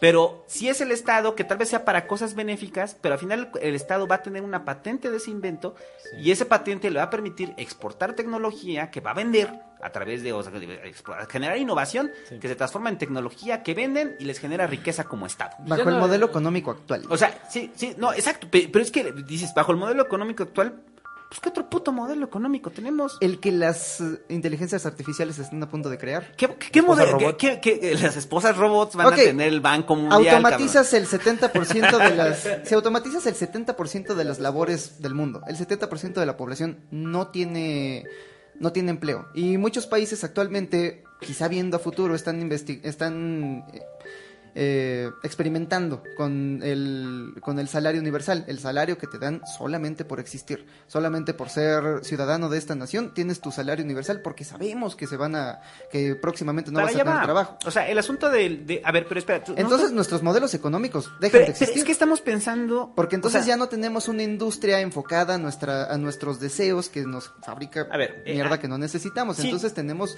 necesidades. Sí, pero tenemos intereses de, de- O sea, tenemos intereses de capitales, de gente que acumula la riqueza. Y esta gente, o sea, cuando hablamos de la renta básica universal, o, eh, sea, que usted, usted amigo, reciba eh, dinero suficiente para no tener que trabajar. Y si decide trabajar, sea voluntad propia, ¿no? Digamos por vocación. Por vocación, ¿no? O sea, usted trabaja por vocación y usted tiene lo básico. Si quiere que le vaya mejor, pues trabaje. Pero si no, pues usted tiene lo básico.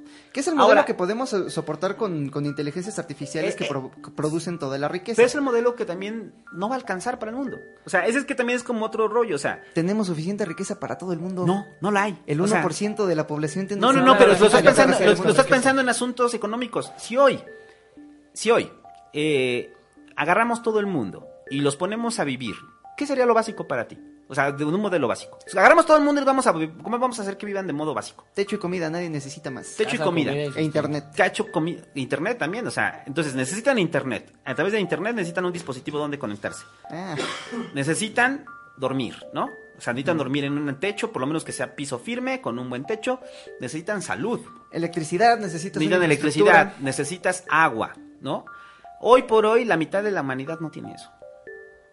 Eh, eh, así de simple. O sea, esos servicios básicos de los que estamos hablando, más de la mitad de la humanidad no los tiene. Pero o, carecen de uno. No, no, pero el- a lo que voy es, eh, les voy a dar el ejemplo con los chinos. Los chinos, si toda la población de China vive como mexicanos, ni siquiera como gringos, si toda la población de China vive como mexicanos, no hay mundo que alcance. No hay mundo que alcance. No O sea, hay mundo que alcance para consumir. No, no, no, no, no, no del consumo, necesidades básicas. A ver, el, el asunto es eh, este de, de que todo el mundo piensa que la hambruna es porque los porque usted va y se come en el Sambors unos pinches molletes y, y los tira al bote de la basura. Que eso va a Y que eso, vamos a hacer la redis- redistribución de los molletes para que les llegue también a, a los niños pobres en Somalia Ajá. o a las comunidades apartadas de China.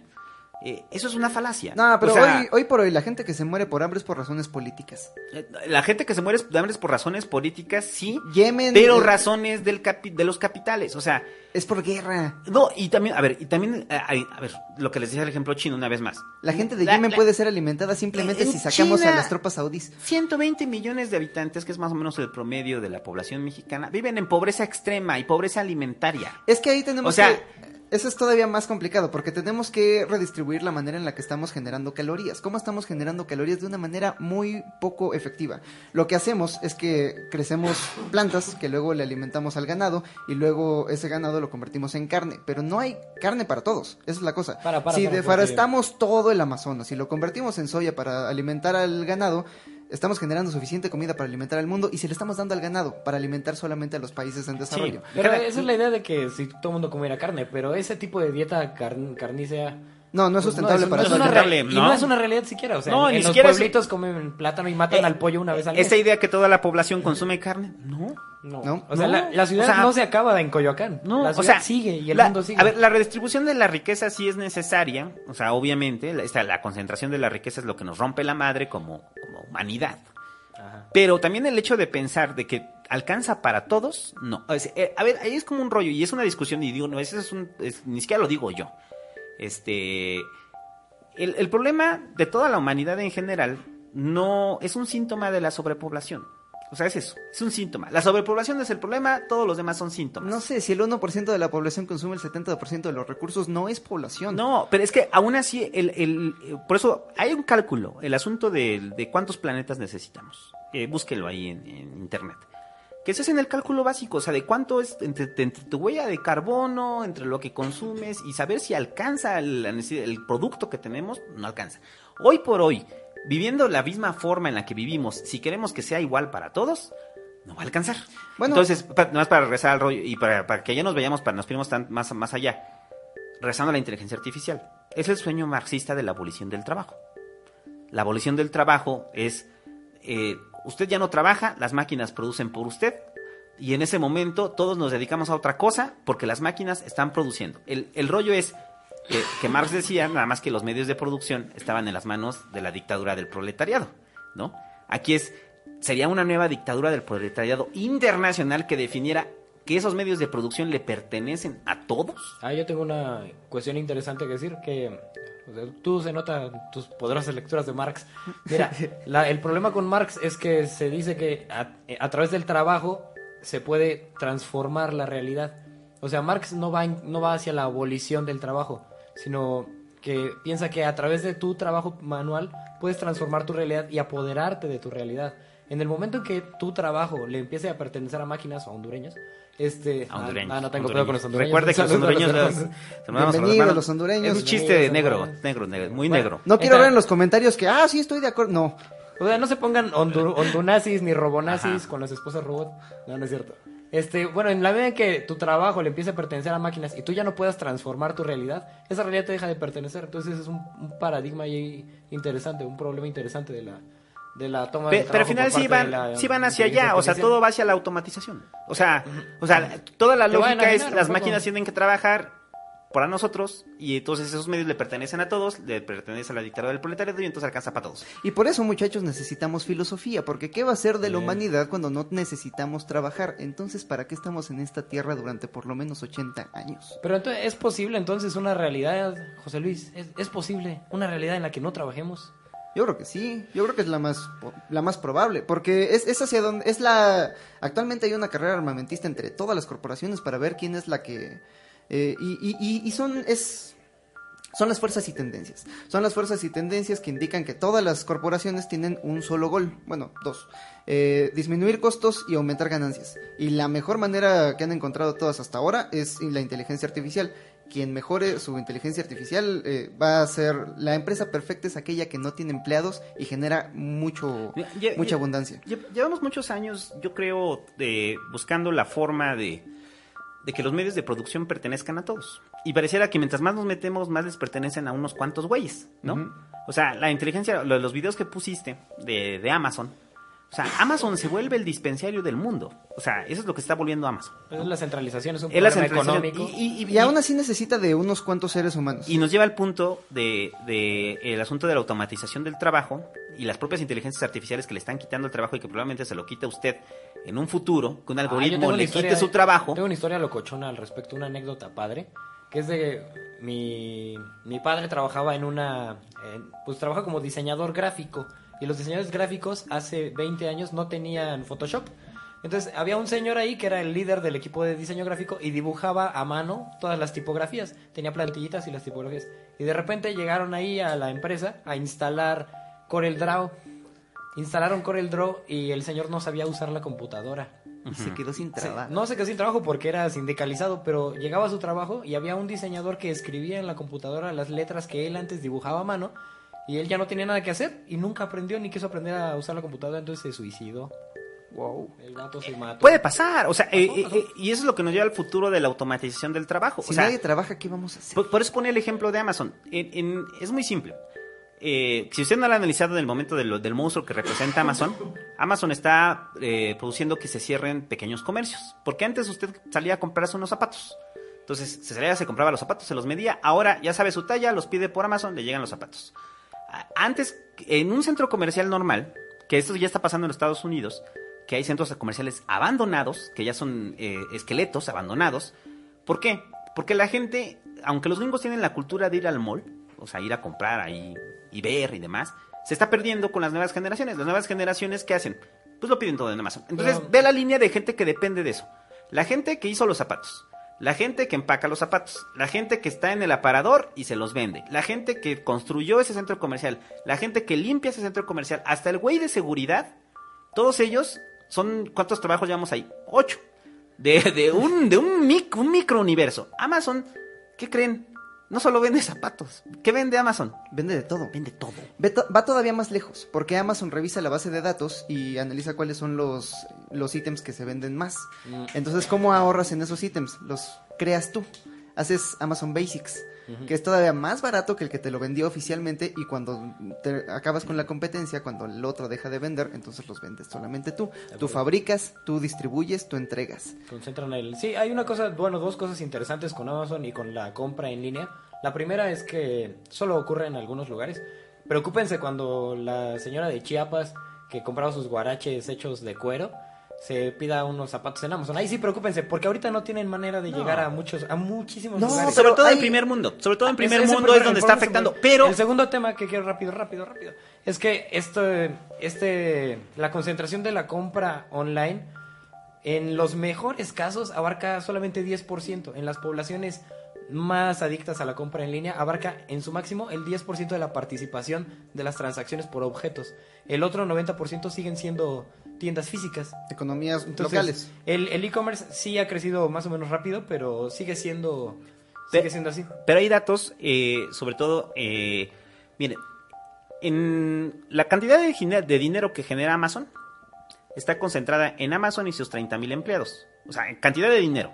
Comparativamente hablando con el número de empresas que generaban esa cantidad de dinero, estamos hablando que eran 300 mil, medio millón de empleados, que esa riqueza se redistribuía. Ahora está redistribuida en 30 mil cabrones. Medio millón de empleados, co- se, entonces sean 470 mil personas se quedan sin trabajo. se quedaron sin trabajo. 470 mil personas se quedan sin trabajo de esas redes productivas. Entonces, la automatización del trabajo y, y sobre todo las inteligencias artificiales están trayendo problemas, sobre todo para nosotros que estamos en países de tercer mundo. O sea, gente que antes tenía que, que coser pantalones, pues obviamente ahorita hay máquinas súper especializadas que detectan errores y cosen pantalones. Ya los tiras y te compras otros. Otros en Zara, te compras otros, ¿no? O sea, eh, entonces la pregunta es, ¿qué hacemos como sociedad tercermundista frente al arribo de la inteligencia artificial, frente a la automatización del trabajo? Esto que estamos diciendo, se van a perder trabajos. ¿Qué es lo que tienen que hacer los países de tercer mundo? Conservar su ética. su Porque no estamos desarrollando, o sea, ese es como el asunto, o sea, tercer mundo no desarrolla tecnología, no déjense de chaquetas mentales. Que un grupo de chavos del poli hayan ganado un concurso de robótica, no quiere decir que estemos generando tecnología. Entonces, si no tenemos tecnología vinculada al capital, ¿cuál va a ser el rol de, las, de los países de tercer mundo? ¿Cuáles eran nuestros últimos tres trabajos? Conducir, servicios y... A ver si se...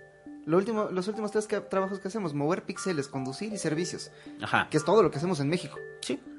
No emprendemos, no... No, no, no, somos creamos- servicios. O sea, y, a ver, y hay que entender qué es, qué se entiende por servicios, porque servicios no es que usted vaya y limpie casas.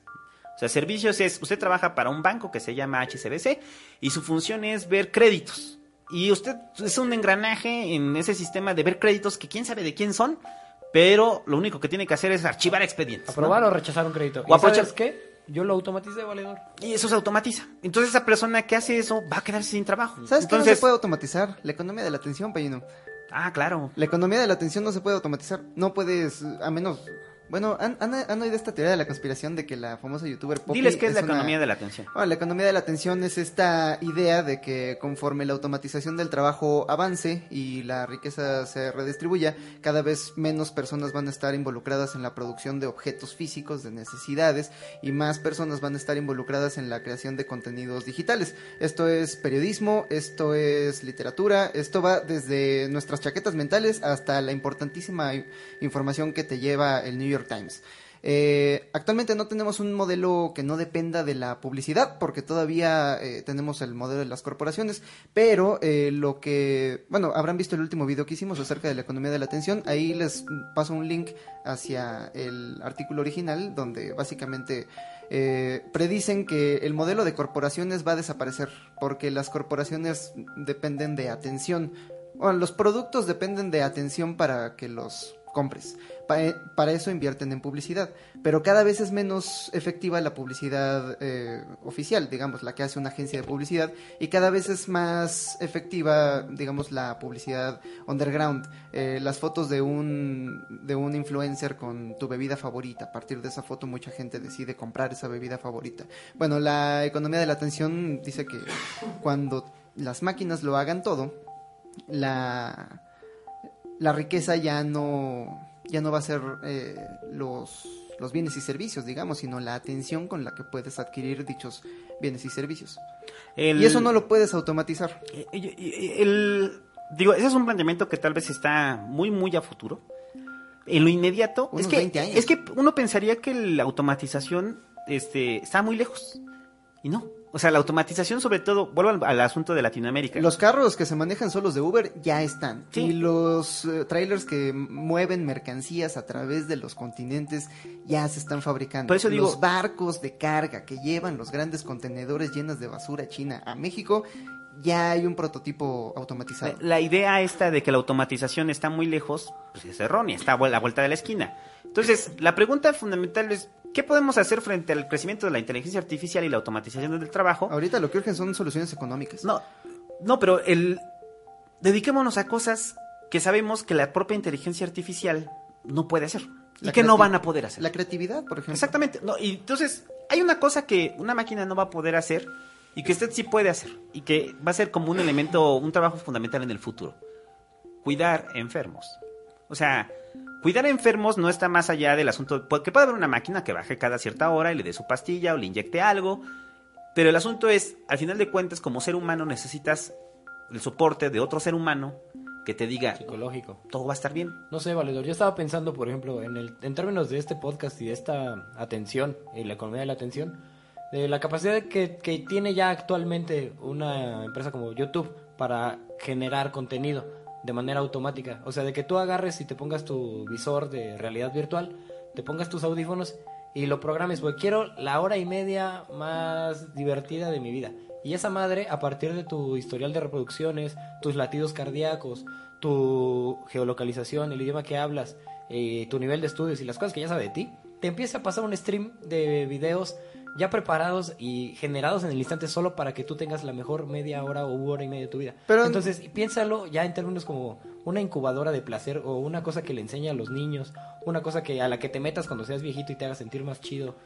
O sea, es, es posible. Pero mira, Ya, conforme- ya, Sí, sí, pero eh, al final, o sea, hasta que no se empiece- inventen las esposas robots, la necesidad del contacto humano es necesaria. Entonces, el, todo lo que sea netamente humano, o entendiendo lo que es humano, este, son las carreras del futuro frente a la automatización. Pero o sea, ¿no es muy que la- simple. que, la, que, la, que la avanzada de la tecnología en la que ya vivimos ha hecho que la gente se relacione menos humanamente. Sí, claro, completamente. Entonces, ¿no, no piensas que podríamos llegar a un punto de aislamiento no, total? No, no, no, no, no, no, no, no, eso sí no lo creo. O sea, nos aislamos, sí. O sea, pero al final de cuentas es curioso porque, mira, en este momento puede haber alguien en el chat, ¿no? Que está escribiendo y dice, sí, sí, yo estoy solo, váyanse a la verga y no me importa lo que piensen los demás de mí, no necesito contacto humano.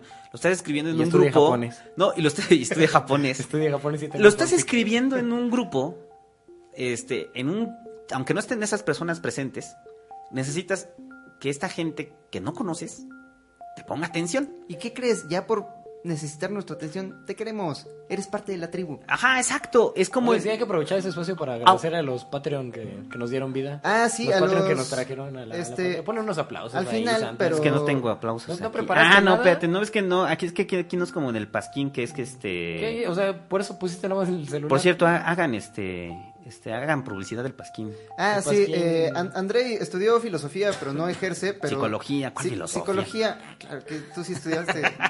Ah, mira, ya para, ya para que se viente el pasquín, miren, ahí está. Ninguna Ese es el pasquín. Punto.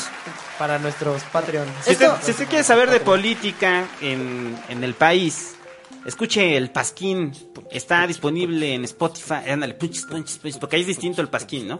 Este, escuche el Pasquín, está en Spotify. Igual tenemos el canal, igual hacemos el stream. Mañana es el programa a las, teoría a las 10, 10 y media de la noche, que son asuntos más políticos. Pero política divertida, no política de esas de mesas de, de análisis de hueva. Sí. Este, Esto no es tercer milenio. eso no es, no, tercer, tercer grado, tercer milenio es el de milenio estaba Maussan. chido.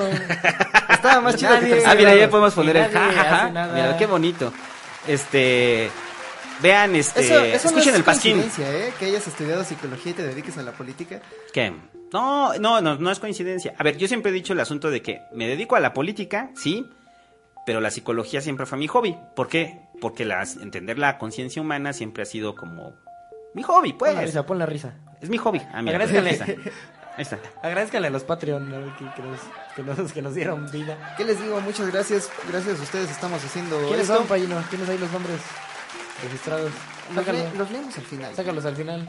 Al final vamos a leer todos y cada uno de sus nombres. Sí, porque ya estamos en la recta final del programa. Nada, nada más para regresar al asunto, este... Es un buen momento para saltar al agujero del, del conejo, ¿no? Vamos a hablar de Neuralink. Porque hablando acerca de la, de la economía de la atención y acerca de cómo la creación de nuevas eh, tecnologías genera nuevas oportunidades para los creadores y para la economía, para la humanidad en general, eh, estaba pensando en este, en este futuro, donde, ¿qué es el Neuralink? Bueno, el Neuralink es la solución de Elon Musk para sobrevivir a la inteligencia artificial, básicamente ser unos con ella. Esto es un chip que está en tu cerebro y se conecta al Internet de las cosas. Entonces, a través de tus pensamientos, puedes decirle a Alexa, Alexa, que suene despacito y empieza a sonar despacito. Puedes decirle las luces que sean más brillantes o menos brillantes. Pero el siguiente paso de esta tecnología es la comunicación de un Neuralink a otro Neuralink. Esto es eh, la exportación de ondas cerebrales. No, no de ondas cerebrales, básicamente telepatía. Pero a partir de la telepatía el lenguaje se hace más extenso. Puedes pasar no solamente palabras, sino además sensaciones. La exportación del pensamiento abstracto. Te va a pasar Y una si rimón hay- valedor. Ajá, exacto. Puedes, pu- puedes exportarlo. Puedes Hay, descargarlo. hay paréntesis. Hay, hay una película que se llama Strange Days, así busquen Strange Days, que, que plantea eh, algo así como el Neuralink. Eh, haz de cuenta, yo traigo mi Neuralink y tú traes el tuyo, ¿no? Entonces, es un asesino que lo que hace es, le quita el Neuralink a la chava, se pone el suyo y el suyo se lo pone a la chava. Entonces, cuando él la viola, la chava está sintiendo lo que está sintiendo el tipo que la viola. Qué free. ¿Y, y quién siente la Eh, da miedo, pero es, planteando esto, podría ser. O sea, Pero si de- ahora, o sea, traduzcámoslo a la economía de la atención. Lo que yo creo que va a suceder es que vamos a tener una sola persona viviendo por millones. ¿A qué me refiero? Un- una persona está streameando su experiencia en vivo en la que se está lanzando del paracaídas. Y tienes un feed de 100 de estas experiencias que puedes vivir desde, el- desde la comodidad de tu casa. Yo lo haría. Un sábado cualquiera, ¿para qué voy al parque? Me puedo meter al YouTube del futuro y saltar del paracaídas a través del Neuralink. Sí, claro. No, no, no, esa, eh, o sea, el- la búsqueda de la realidad virtual ha sido eso. Es aproximarnos a situaciones que no podemos hacer o quisiéramos hacer bajo esta seguridad de que no la estamos haciendo realmente, pero es igual de riesgoso. Es como el ejemplo de la montaña rusa. ¿Por qué nos gustan las montañas rusas? Nos gustan porque es una sensación de miedo controlado. O sea, nos da miedo, nos La da muerte vértigo. sin la muerte. Es la muerte sin la muerte. Eh, eh, toda esta experiencia del VR es eso, la muerte sin la muerte. Y si esto se, se logra potenciar en extremo, o sea, a través del Neuralink, eh, va a ser eso. O sea, es, es, es saber que estás peleando en una batalla ahí con Atila, descabezando cabrones, pero ¿sabes qué? Si te dan un cuchillazo, güey, no hay consecuencia. Pero llévalo al siguiente nivel. Yo pagaría extra por una versión del Neuralink donde olvidas tu vida previa antes de entrar a la situación. No, así la- es como la dimensión desconocida. Estás en la batalla de Kanai, pero no sabes que es falso. No, porque al final, yo creo que el, el simple hecho de, de- de saber que vas a hacer algo que, que no vas a saber, no vas a conocer el pasado, te da placer. Porque al final de cuentas lo, importante de eso es cuando salgas de ello y digas, ah, qué cabrón, ya lo recordé todo y no, y entonces, o sea, es como ese twist, ¿no? Ese twist de, no saber que lo estabas haciendo y lo estás haciendo. O sea, también no deja de ser un miedo controlado. O sea, probablemente tengas terror y pues, sean cosas horribles que, estén, que estés viviendo en ese momento, pero al momento que despiertas, ay, güey, ay, no, pues era- es como un sueño, pues. En el sueño tampoco tienes conciencia de lo que eras. Pero despiertas y, ándale, yo pagaría por eso, por ese alivio de despertar y, ah, soy solo yo. Exactamente, soy no solo estoy yo. rodeado por cartagineses, estoy en YouTube. Exacto, es como un sueño o es como una pesadilla. Nunca he tenido esos sueños donde usted no es usted. O sea, donde eres cualquier otra cosa menos tú, ¿no? O, o peor aún, esos sueños donde te encuentras un Xbox y despiertas y no lo tienes, ¿qué tal que terminas de ganar una O batalla? cuando tienes la tarjeta de ñarrito. Chiste local. Qué feo. Pero, Pero bueno, eh, hablando de miedos controlados, ¿qué de los miedos que no podemos controlar? ¿Qué van a hacer ustedes si un día surge la inteligencia artificial dura? ¿Dónde se van a esconder? Que una computadora te diga, hola, yo soy la computadora y tú eres el humano. O que simplemente no nos diga nada, que simplemente descubra que si quiero seguir con mis procesos, el único que me puede desconectar es la raza humana. Ajá. Pero yo la puedo Es que desconectar está, a está ella. cagado porque me he dado cuenta como que hay una prevalecencia pesimística sobre sobre la, el surgimiento de la inteligencia artificial dura. ¿Qué tal y nos llevamos chido? No, pero por eso pongo el ejemplo de, de los otros animales. ¿Cómo tratamos al resto de los animales? O sea, tenemos áreas de conservación y está bien y, y- y nos ponemos tristes cuando se Matamos extingue. a 300, pero quedaron dos, güey, y esos los cuidamos chido. Pero, o sea, ustedes descartan... Pero los completa- 280, los 200, los 298, pues los matamos y nos los comimos, ¿no? En el mejor de los casos seremos mascotas y eso solo si la inteligencia artificial con sus fines más allá de los nuestros decide que quiere una mascota. Yo, yo, yo- yo, eh, ahí sí lo digo este, a título personal completamente, pero yo sí creo que estamos lejos, muy lejos De que eso pase. de que eso pase. O sea, ¿Tú eso crees es- que sería posible algún día? sí creo que sea posible, pero no ahorita, no en mucho tiempo, no nos va a tocar verla. Probablemente a los que nos están escuchando no les va a tocar verlo, eh, por el simple hecho de lo que reparamos hace rato. No entendemos aún la conciencia. En No, sus- también, No, eh. esa- eso no es... eh, no la entendemos, pero podemos replicarla. En sus predicciones do- sobre la singularidad tecnológica, Ray Kurzweil le echa al 2024.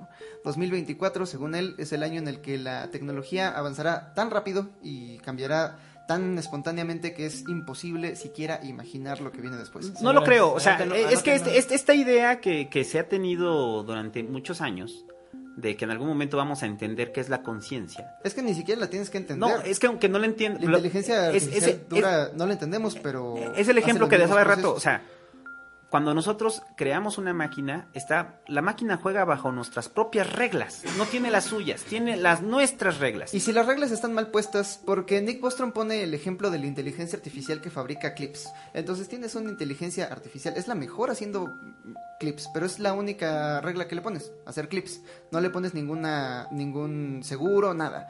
Entonces esta inteligencia de lo que se encarga es de convertir todos los átomos del planeta Tierra en clips.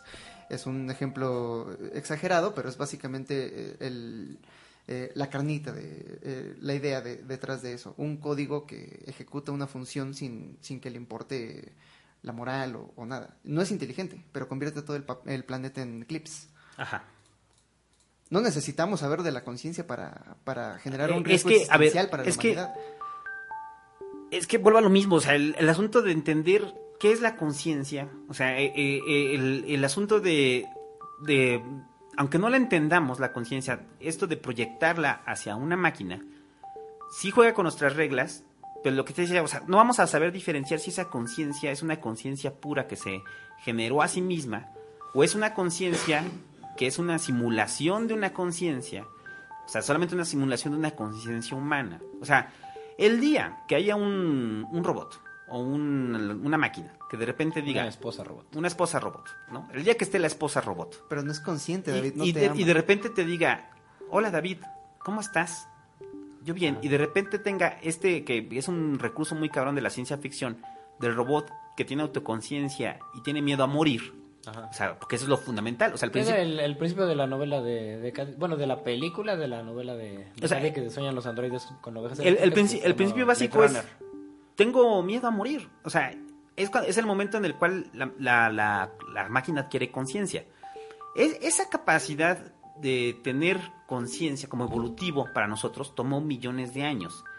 La, idea, no hay un, nada más para terminar, no hay un solo proceso dentro de la complejidad de la conciencia humana, por lo menos que digas un 10% que hay una inteligencia que lo esté generando, hoy no lo hay y no lo ha habido. O sea, sí tenemos, tenemos aproximaciones, pero ya tener una red tan compleja neuronal como la que tenemos nosotros, que ni siquiera sabemos a ciencia cierta cómo funciona. O sea, es, lo- es el ejemplo del, del pedo de Luria. Si te daño el, si te daño una parte del cerebro, afecta una cierta parte. Una computadora, si usted le saca la memoria RAM, eh, le afecta la lentitud de la computadora. Pero ¿no? no necesitas generar miedo. Eh, es, es un requisito básico para cumplir una función. Porque si a este software que fabrica clips lo desconectas dos veces y este software aprende, va a aprender que el primer requisito para fabricar sus clips es asegurar tu fuente de energía. Y si tu principal obstáculo para recibir esta fuente de energía es la humanidad, te deshaces de ella. Pero por el- no, pero el asunto es, vuelvo- vamos a lo mismo que igual con los chimpancés. Eh, diferenciemos conciencia de condicionantes. O sea, Una cosa son las condicionantes, otra cosa es la conciencia. Ah, La- no, este escenario me parece todavía más aterrador porque no es un software inteligente, pero tiene la capacidad para acabar Sí, con la tomar decisiones que serían lógicas, ¿no? O sea, decisiones lógicas es, eh, si este güey me apaga dos veces, pues voy a tratar de eliminar a este güey. Yo lo apago primero. Yo lo apago primero, ¿no? O sea, pero entonces ya implica el concepto de asesinar, ya implica el concepto de muerte, ya implica el concepto de deshacerse de algo, ¿no? Entonces ya no es una línea de código, es un güey, ¿no? Es un cabrón que te puede jalar el cable, ¿no? O sea, entender la complejidad de un cabrón que te jala el cable, ¿no? Este, y que no solamente es un cabrón, es un puto que trabaja de 8 a 6, ¿no? Ajá. Eso eh, ya es. Yo lo pongo ya a otro nivel de complejidad. Pero o sea, ya. la única posibilidad, o sea, la posibilidad... No digo que no vaya a pasar, pero va a pasar en mu- muchos años. O sea, muchos años.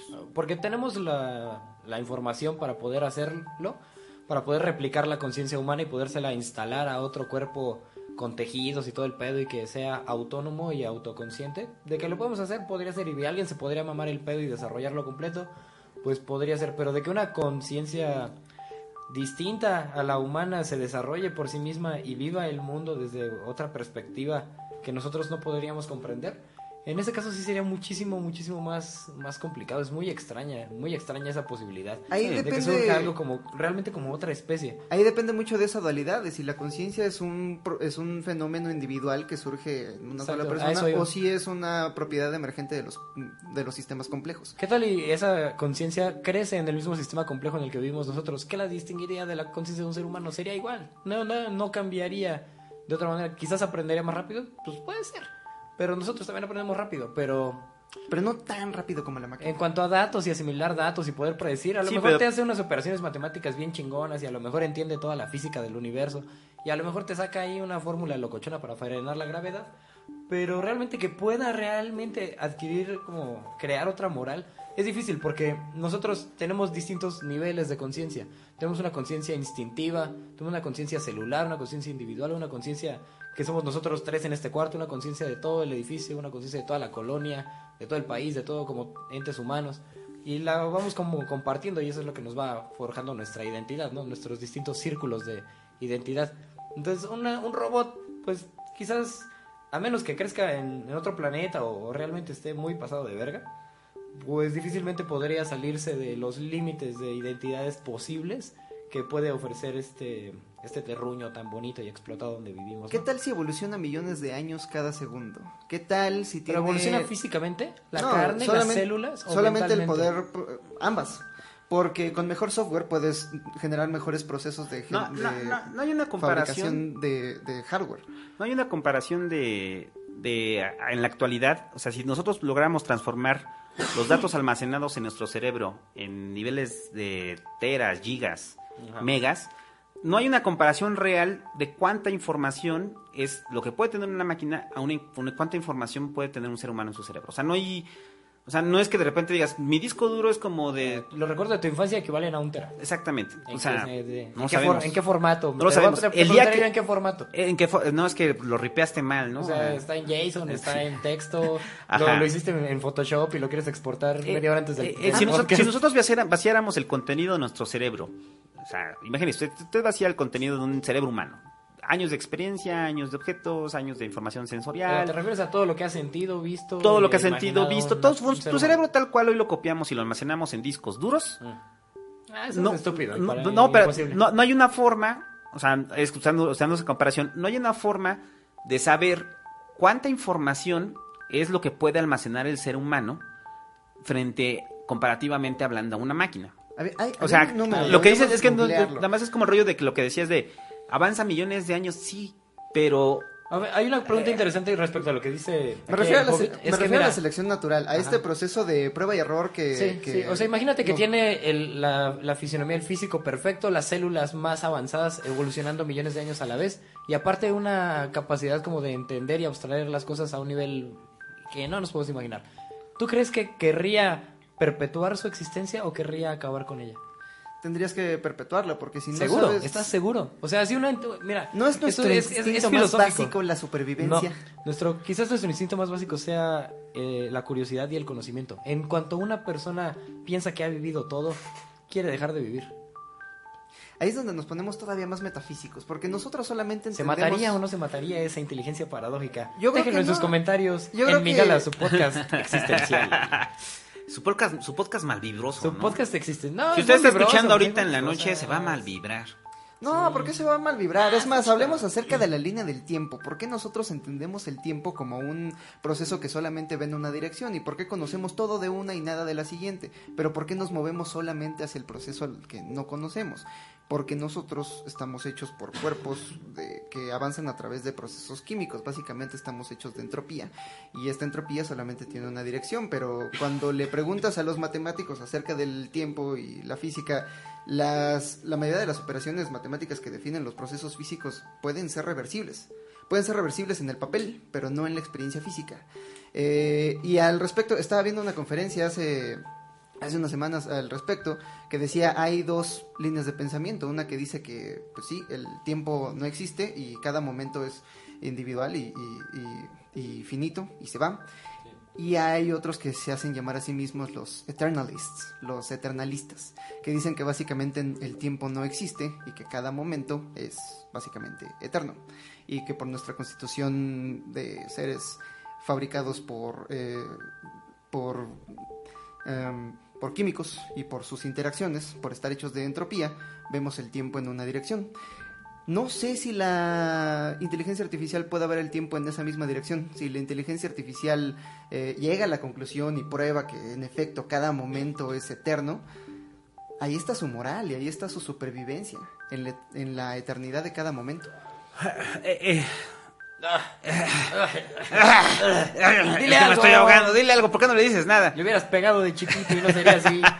No, diciendo. no, no, no. Les no. voy a pasar no, la conferencia. No, es que, es que, es que es una es pregunta que- muy interesante, pero es imposible responder. Exactamente, es que Para la eso necesitamos la- inteligencia la, la, la mayoría de las, yo creo, la mayoría de las cosas que apuntan hacia este futuro raro de la inteligencia artificial tienen sustentos entre mezclados entre aspiraciones y deseos en general. O sea, porque, bueno, lo mismo, o sea, y, y con esto me gustaría este, cerrar. Y hablé así. eh. Me gustaría. Me Ya gustaría. dormir porque ya.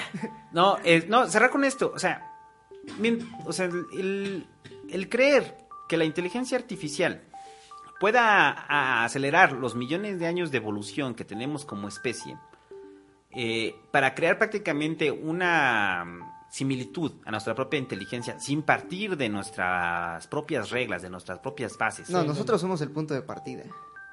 Sí, o sea, pues es el rollo. Nosotros somos el punto de partida de esa inteligencia. Pero una inteligencia artificial suya. donde no seamos el Pero punto de crear que donde la, la inteligen- la inteligencia artificial genere una nueva forma de concepción que esté lejos de la nuestra, Solo en un universo paralelo. ¿verdad? exactamente. O sea, no hay forma. O sea, siempre va a partir del ser humano. Por eso yo decía, pues es el golem, cabrón. Siempre va a ser nuestro O sea, el golem tenía patitas, tenía manitas, aunque sea un pinche golem enorme, cabrón, o sea, hecho de barro, Eh, o sea, no dejaba de ser una figura humana. Del ¿no? mismo modo que nosotros partimos del primer mamífero y somos bien distintos. no, no, no, a- no estamos hechos a imagen y semejanza de Dios.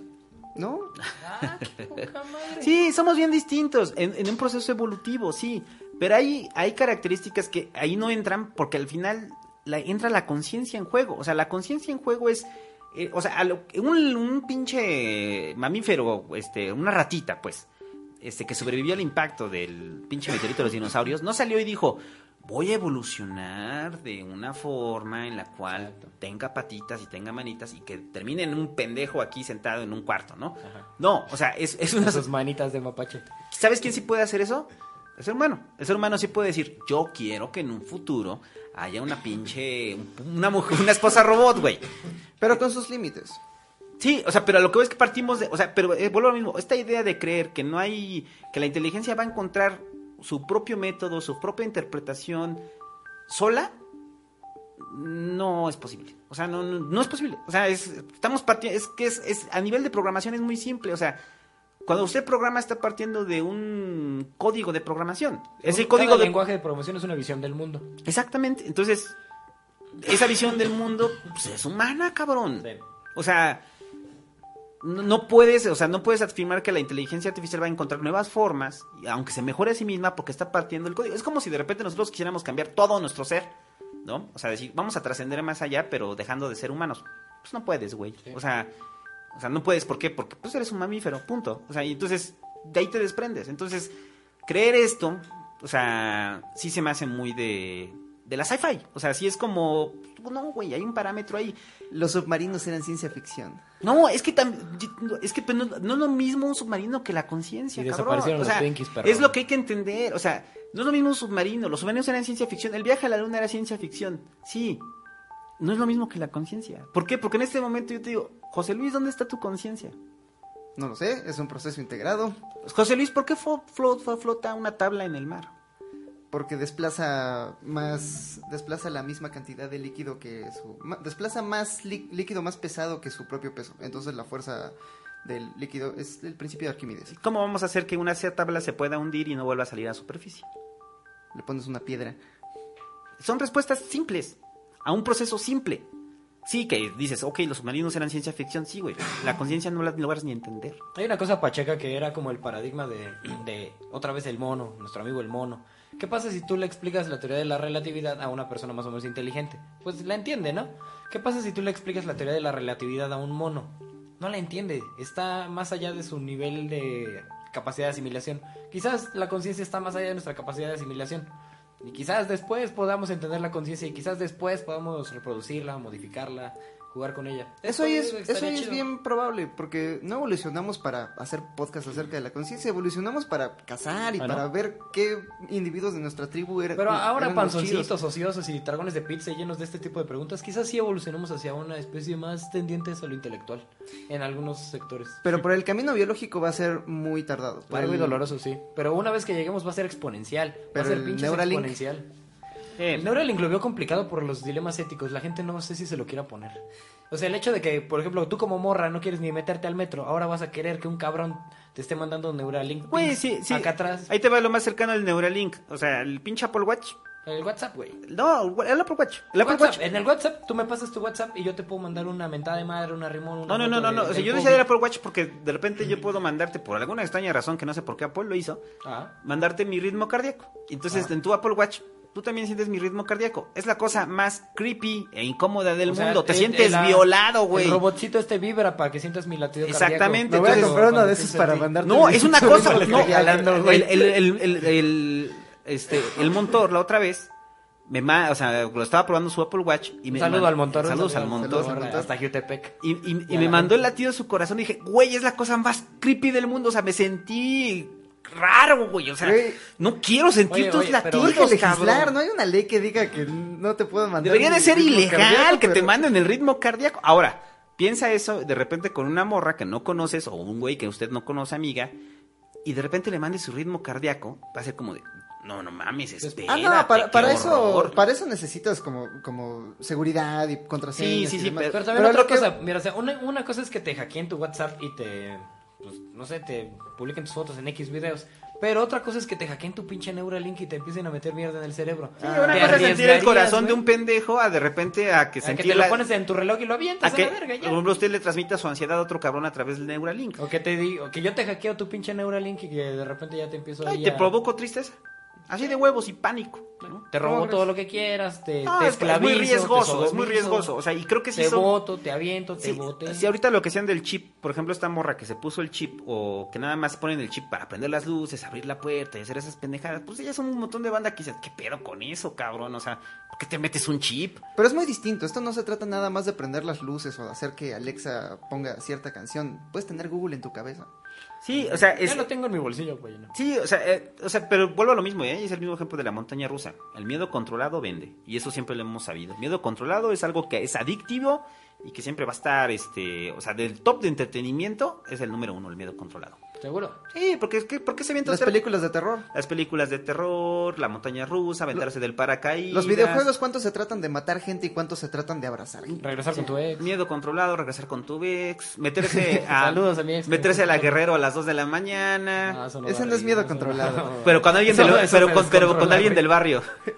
Con alguien del barrio dices, ah, no mames, estoy acá en la Guerrero, pero, pero, Pero vengo, pero, pero vengo con el pelón, entonces el pelón me va a salvar, ¿no? Es- Es así. Este, pero bueno, eh, ya para, este, conclusiones. Para irnos enfriando, yo también quería pues, decirle así como a la banda que nos está escuchando, si tienen preguntas aterrizadas sobre la inteligencia artificial, Al final el podcast es para ellos, pues a ver si Que tienen hagan- alguna pregunta. que la hagan preguntas, ¿no? Que la hagan y pues ahí...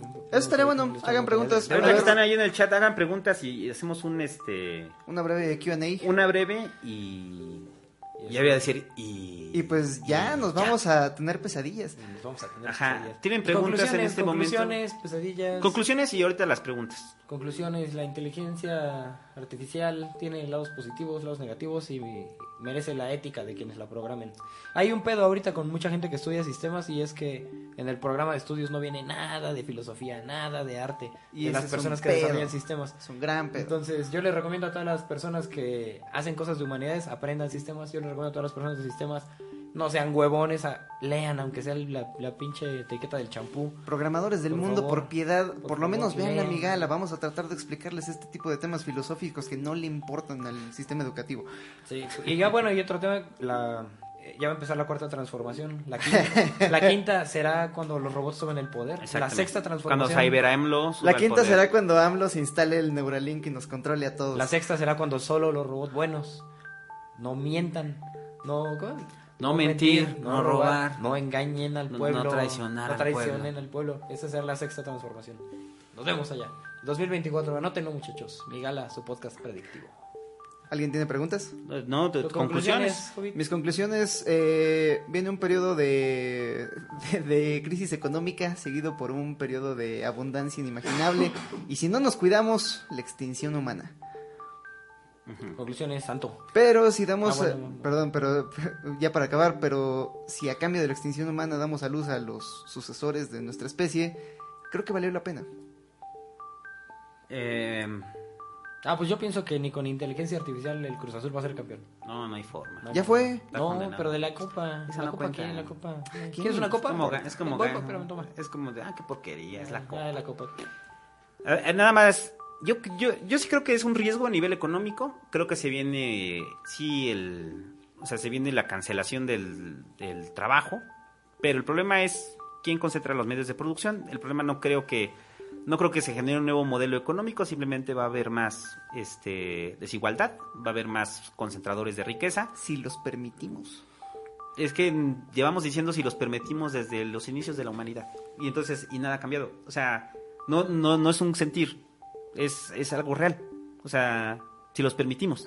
En otro podcast hablamos de los luditas y de la gran lucha que hubo por el, Sí, control de la revolución. es un industrial. ejemplo en general. ¿Cuál es el modelo económico que sigue permeando? El que ganó. El que ganó. Entonces, el que si los dejamos, y si cuando dices si los dejamos, puedes hablar de toda la historia de la humanidad y que- generalmente a todos los dejamos. O Esa sea, es la humanidad según el materialismo histórico, la lucha de clases. Sí, pero, pero, pero eh, es real, o sea, o sea el- la idea esta de, a ver, la desigualdad genera fricción en una sociedad y la, la acumulación de riqueza genera fricción. Si tenemos esta fricción en la sociedad, pero usted eh, le alcanza para pagar su felicidad a meses sin intereses y para tener lo sumamente básico para que no se ponga pendejo, no pasa nada. Y eso se están haciendo, lo decías, la economía de la atención, se están haciendo perfectos en eso. Entonces, Sí. mientras más perfectos se hagan en eso, mientras usted, en lugar de estar pensando este tipo de cosas y decir, nos, de- nos dejamos, no, y dices, ah, ya, qué cagado, vamos a poner al chumel. Este, o pendejadas así, Te mamaste. este, eh, obviamente no se va a dar esta, esta idea de que los vamos a dejar. Pues no, o sea, hay que voltear a la realidad de que un 90%, el 70% de la país, del país piensa que los científicos son peligrosos de México, porque hay gente que nos escucha de otros países, ¿no? Este, esta idea de que podemos hacer una reconcepción, no, yo creo que eh, ya es como conclusión, yo creo que los capitales van a seguir imperando, se viene la automatización del trabajo, mucha gente va a perder su empleo, va a haber mayor acumulación de capital, va a haber un desmadre con eso, no sé en qué vaya a terminar, pero al final el sistema se va a imponer o va a surgir otro nuevo, no lo sabemos, pero sí creo que las inteligencias artificiales, tal cual para generar la conciencia humana, las expresiones humanas, están a muchos años, muchos, muchos años de distancia. Lo que hay hoy sí son inteligencias artificiales que responden a procesos de mercado, que responden a procesos de capitales, que esas son las que más a mí me aterran más, y a procesos milita- militares. Ya no hablamos precisamente del asunto de los drones, del asunto de los de los este de los armamentos autotripulados De la, de la seguridad de, en las ciudades y la policía. y de los satélites con láseres, ¿no? Satélites. O sea, Déjate, con láseres. No, es que estén ahí vigilando todo. La vigilancia. la Vigilancia vigilancia, automatizada, que sepan quién eres, cómo te sientes. ¿Qué haces? ¿Qué estás haciendo? El fin de la privacidad en línea se merece un podcast por sí solo, porque es un Sí, tema, hay que hablar de la Es privacidad. un tema sabroso. sí, el de la privacidad sí es es O sea, sí, sí. pero pero sí entra la inteligencia artificial, Sí. o sea, porque al final de cuentas están haciendo o sea, es una inteligencia artificial que te está catalogando Sí. para prevenir que vas a tener un crimen como en Minority Report y que el simple hecho de que tengas un historial, o sea, tú tienes un historial medio delictivo, ¿no? O sea, tienes puntos negativos. Sí. Y de repente el algoritmo analiza que estás haciendo una pose, una pose sospechosa, que te estás sacando a una persona. Entonces, que te- que cuando- en ese momento pueden llegar y detenerte. Sí. ¿Por qué? Porque te veía sospechoso. Porque te veía sospechoso. Eso es macartismo puro. No, güey. eso da miedo, eso aterroriza. Y la otra, los drones. Los drones fallan. O sea, los drones fallan en, en Fíjate, el pedo. en el pedo- bombardeo. Había una cifra, alrededor del 70% de las víctimas de los drones eran colaterales. son poblaciones Lo civiles. que me preocupa o sea, es y- Porque fallan no usan láseres, usan bombas. usan bombas, o sea, no, no es como que de repente un pinche sniper, un drone sniper vaya y mate al cabrón. No, ellos dicen, en esta Órale, villa puto, está este Y- terrorista, destruyen la al villa. igual que lo hacían con los aviones, al igual que lo hacían cuando estaban Napalm, pero el asunto es que aquí ya son drones que tienen coordenadas fijas y que lo único que hacen es presionar un botón y bomba. Maniobradas a través de un joystick en, en- Una vez conocí uno de esos tipos, un, un hombre que trabajaba en Arkansas con uno de estos joysticks. Tenía pedos mentales muy duros y tenía anécdotas terribles, pero nunca nos contó una de, de su temporada como conductor de drones. Nunca. Ah, ese era aterrador, porque al final de cuentas es como si estuvieras jugando Xbox, pero nada más que aquí sí hay consecuencias y estás matando cabrones. Y cada noche tenía que lidiar con ello. Pero bueno, eso lo podemos hablar en un programa posterior, ¿no? El asunto de, de la tecnología y la, guerra. y la Ah, por cierto, y para control. todos los que están escuchando esto, este, mil gracias a los Patreons. Ellos son los que deciden el tema de este podcast. El tema del próximo podcast, si ustedes quieren que sea la, la- el fin de la privacidad o cualquier otro, eh, pásenle a Patreon, eh, donen y, y decidan. Y... ay, Y pues ya, ¿no? Perdón, perdón, se me sale... y- Ya, ya. Este, a ver, ¿Preguntaron algunas... algo? A ver, pero hay muchas ¿Por qué no está preguntas. Daft Punk? Eh, Punk, ya dicen- Google nos cobra. A ver, voy a leer unas al azar. Eh, ¿Qué opinan, qué piensan acerca de que nuestra propia conciencia haya sido creada por alguien más? Es que no fue creada, eh, es que no fue creada, más bien surgió a partir de, de procesos aleatorios en, en la naturaleza. Sí, no, no, no, no es que haya llegado alguien y nos haya dotado de conciencia. Yo lo o sea, que es, pienso- es- es simplemente teoría evolutiva, ¿no? Yo lo que pienso es desde la perspectiva de literato, es que es una idea muy bonita la de que nosotros hayamos sido creados por otra conciencia, así copiados y, y que esa conciencia sepa y se ría en, en sus sueños acerca de cómo nos estamos portando. Se me hace una idea como, como bonita. Y el hecho de que suceda o sea posible es, poco, es muy poco probable, pero si sucediera, pues hace una idea bien, bien bonita, muy poética. Sí, es poética, pero Muy poco probable. muy lejos de... Muy, muy poco probable. No hay una chispa de la inteligencia. No Es hay una chispa dado- de la conciencia. No, es, no, no hemos no es encontrado Pinocho. pruebas No es. Pinocho que llegue el hada y diga, vas a ser un niño de verdad. No es que hayamos encontrado pruebas de, de que seamos como hijos de otra de otra conciencia aprendido de otra manera. Más bien encontramos pruebas de lo contrario, de que fuimos construyendo nuestra identidad y que nos fuimos forjando como conciencia a través de lo- los giros incesantes de la Tierra. Eh, Ezequiel García dice, ¿cuál va a ser el motor que va, que va a mover la voluntad de esa inteligencia artificial? ¿Y El qué va a pasar capital. cuando consiga su objetivo? Yo creo que va a llegar al nihilismo. Es que no puede conseguir su, objetivo, porque el objetivo del capital es el crecimiento infinito, y en un mundo de recursos finitos no se puede, tenemos que matar a las corporaciones o nos van a matar a todos. A mí se me hace interesante la idea de Ezequiel se llama, ¿no? De, Ezequiel García. de que si llegase a existir una inteligencia máxima, llegara al final a ser nihilista, pues más o menos es lo que yo pensaba, que podría o intentar preservarse por un lado desde una perspectiva, desde la otra perspectiva, es, es que se, se vuelva nihilista y que se autodestruya o se abandone a sí misma. Es como, hay un cuento de Borges que les recomiendo mucho que se llama Los Inmortales y se trata de pues, unos, unos seres que toman el agua que te hace inmortal, el agua del río que te hace inmortal eh, en Grecia. Entonces estos seres, después de haberlo vivido todo, simplemente dejan de hablar y se quedan tirados en el piso. Y como ya lo saben todo y tienen la conciencia de todo, sus vidas pues ya no, no son necesarias para ni para ellos mismos ni para ni para su propio como entorno, ¿no? Pero dice algo bien interesante ese cuento, y es que el hombre inmortal es todos los hombres, es el que vive todas Sí, las vidas. Muy bonito. ¿Qué más Eh, preguntas hay, mi dice- Sanctus? Sanctus. Sanctus. ¿Será posible transferir nuestra conciencia a cuerpos artificiales prácticamente inmortales o a simulaciones? Es o sea, como en la de. Altered Carbon. ¿Sí, viste? ¿Ya vieron Altered Carbon? Sí, es... este, Malísima, pero es un concepto ya cliché en la ciencia ficción. Es que el, el gran problema que tengo con el transhumanismo es que es, es el paraíso de los misántropos. Y de los ricos. Ajá, de los ricos misántropos que no les gusta a la gente. Entonces, ¿cómo nos desprendemos de aquello que nos hace humanos? ¿Cómo pasamos nuestra conciencia a la, a la, Si hoy por hoy alguien a la ser- máquina? Y creo que no, creo que el cuerpo es condición de posibilidad para la conciencia. Entonces, este, puede que sí, eh, puede que puedas emular estos procesos que están ocurriendo dentro de tu cabeza en una computadora, pero es una copia, no eres tú. El, O sea, yo el- lo veo muy complicado desde la perspectiva que dice el santo de que qué es la conciencia, cómo replicar este, esta parte de tejidos que tenemos en nuestra cabeza haciendo chispitas todo el día. Es muy difícil. Si fuera posible, piensa en las posibilidades, aparte de sí mismos, que tiene que ser como que te mezclaran con otra conciencia, que modificaran tu conciencia. y además es como el asunto, Sí. lo que hacemos de los códigos. Está loco. O sea, nosotros nos funcionamos bajo un este un lenguaje Exacto. de programación, ¿no? O sea, de millones de años.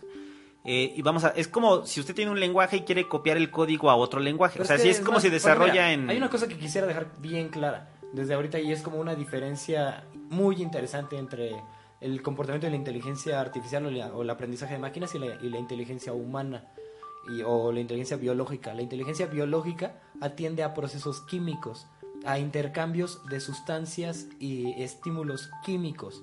El intercambio que sucede en niveles informáticos es de datos, de estructuras de datos, que obviamente por más complejas que sean y por más comprimidas que estén, no tienen ni por mucho todas las dimensiones que tiene una descarga eléctrica o un movimiento de la cara o un movimiento de, de la Tierra interpretado sentido. Entonces, la, la cantidad de datos que hay en una descarga eléctrica para abarcarla a sí misma me parece gigantesca.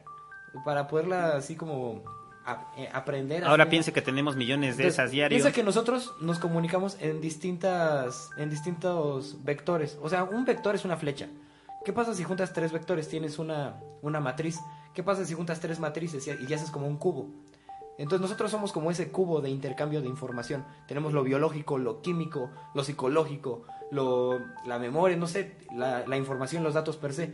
El intercambio de datos en cuanto a, a computadoras son, es solamente el vector, es la estructura más simple. Entonces, en tanto que podamos evolucionar el intercambio de datos y que una computadora se pueda comunicar con otra a través de sus chispitas, o que una computadora se pueda comunicar con otra sin tener que traducir las chispas a datos y de datos a chispas, sino de, de chispas a chispas, puta, las cosas se van a exponenciar durísimo. No me escuchen Elon Musk, no me escuches Google, pero esa, esa es la gran diferencia. Nosotros somos, somos, somos, eh, somos matrices de matrices. Que son, y una matriz es un vector, de, eh, es- son tres vectores, o todos los vectores que queramos. Y las computadoras son solo vectores. Eh, dice Valderas, ¿la ley- ¿las leyes de la robótica no nos protegerían del exterminio por parte de la inteligencia artificial? Pero ¿cómo las programas? Sí, porque suena bien en la visión de Asimov. O sea, suena bien. Sí, pero Asimov no sabía que el, el- el aprendizaje de, de máquinas es una computadora enseñándole a otra computadora y si tú te metes al No, código y, no y que te estás metiendo en conceptos, o sea, o sea, te estás metiendo en conceptos humanos al momento de programar. O sea, no son condicionantes, son conceptos humanos. Eh, dice, la exploración espacial la haría una inteligencia o un humano. Y si se crea una nave del salvar al humano, ¿quién la haría? Ah, esa es la parte más Dice interesante Brony González. que no nos dio tiempo de abarcar y es como la inteligencia artificial dura, según eh, Nick Bostrom, podría emprender sola la tarea de la colonización de la galaxia a través de lo que le llama, eh, es un concepto fascinante, lo voy a decir muy rápido, la- las...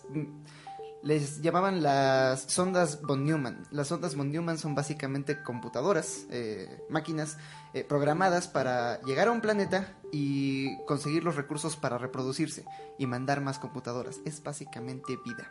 Yo digo que nos echemos otras, ¿qué te late? Cinco preguntitas. Las demás yo estoy como pensando en este momento que podríamos copiar todas las preguntas que han puesto y responderlas todas en un post en, en la página de Migala próximamente a la vuelta. Ah, Estaría muy chingón. Y ahí publicamos, ¿no? Publicamos en nuestra página las respuestas a todos los comentarios, que los le estamos leyendo todos en tiempo real, pero pues la verdad es que pues exitosamente no nos da Responderlas en un texto. ¿Qué prefieren? ¿Medium o Reddit? Reddit para que podamos. eh, Igual las voy a copiar después en nuestra página. Yo creo en la idea de la página personal, pero pues sí lo hacemos así. Buenísimo. Eh, dice Santo. Eh, la inteligencia artificial es de carbono o de silicio. ¿Es de carbono o de silicio? Ajá. Este. De carbono, ¿no? No sé, vale. Sí, porque viene de, de nosotros. Pues la de mi esposa es en gran parte de silicón, pero. De silicón. Esperemos que sea de silicón. Esperamos que sea de silicón. amigo. ¿Creen que la tercera guerra mundial sea cibernética? Dice The Cancer is Real. El cáncer real. sí. Así se llama ese güey. Ah, pues sí. Que, que la tercera guerra ya mundial lo sea- es. Sea solo cibernética. Ya, no, no, o sea, ya la es. O sea, la guerra fría que estamos viviendo, sobre todo contra China, o sea, en general Occidente contra Oriente, bueno, Oriente China y Oriente también Rusia, pues es cibernética, ¿no? Decía Noam Chomsky que el aparato terrorista más grande y peligroso que existe en el planeta es el Partido Republicano. Porque, ¿qué dirían ellos si hubiera una organización talibán eh, volando robots sobre Washington, D.C. y eliminando eh, a políticos importantes? Ahora, este, imagínate, esto en tiempos de guerra, eso, eso es lo que no, no alcanzamos a ver. Cuando la guerra se vuelve total, cuando todo el aparato del Estado se lanza hacia la guerra, como ocurre en las guerras mundiales, no hay otra labor. Ere- fabricas armas o las usas. No hay otra función. Eh, y todo, y todo lo que hemos eh, alcanzado a adivinar y inventar acerca de robótica se va a usar en la guerra. Entonces lo que vamos a tener son frentes de robots peleando contra robots y en el momento en el que un frente se destruye, comienza la masacre. Dice Diego Dufel, ¿sueñan los androides con ovejas eléctricas? Sí, amigo. Sí lo sueñan. ¿Vieron, ¿vieron este video que pusimos eh, de los sueños de, de Google DeepMind? Es, es Ah, sí. fascinante. No sé si estaban viendo ahí en la página de... Bueno, en el YouTube hay una, un loop de videos.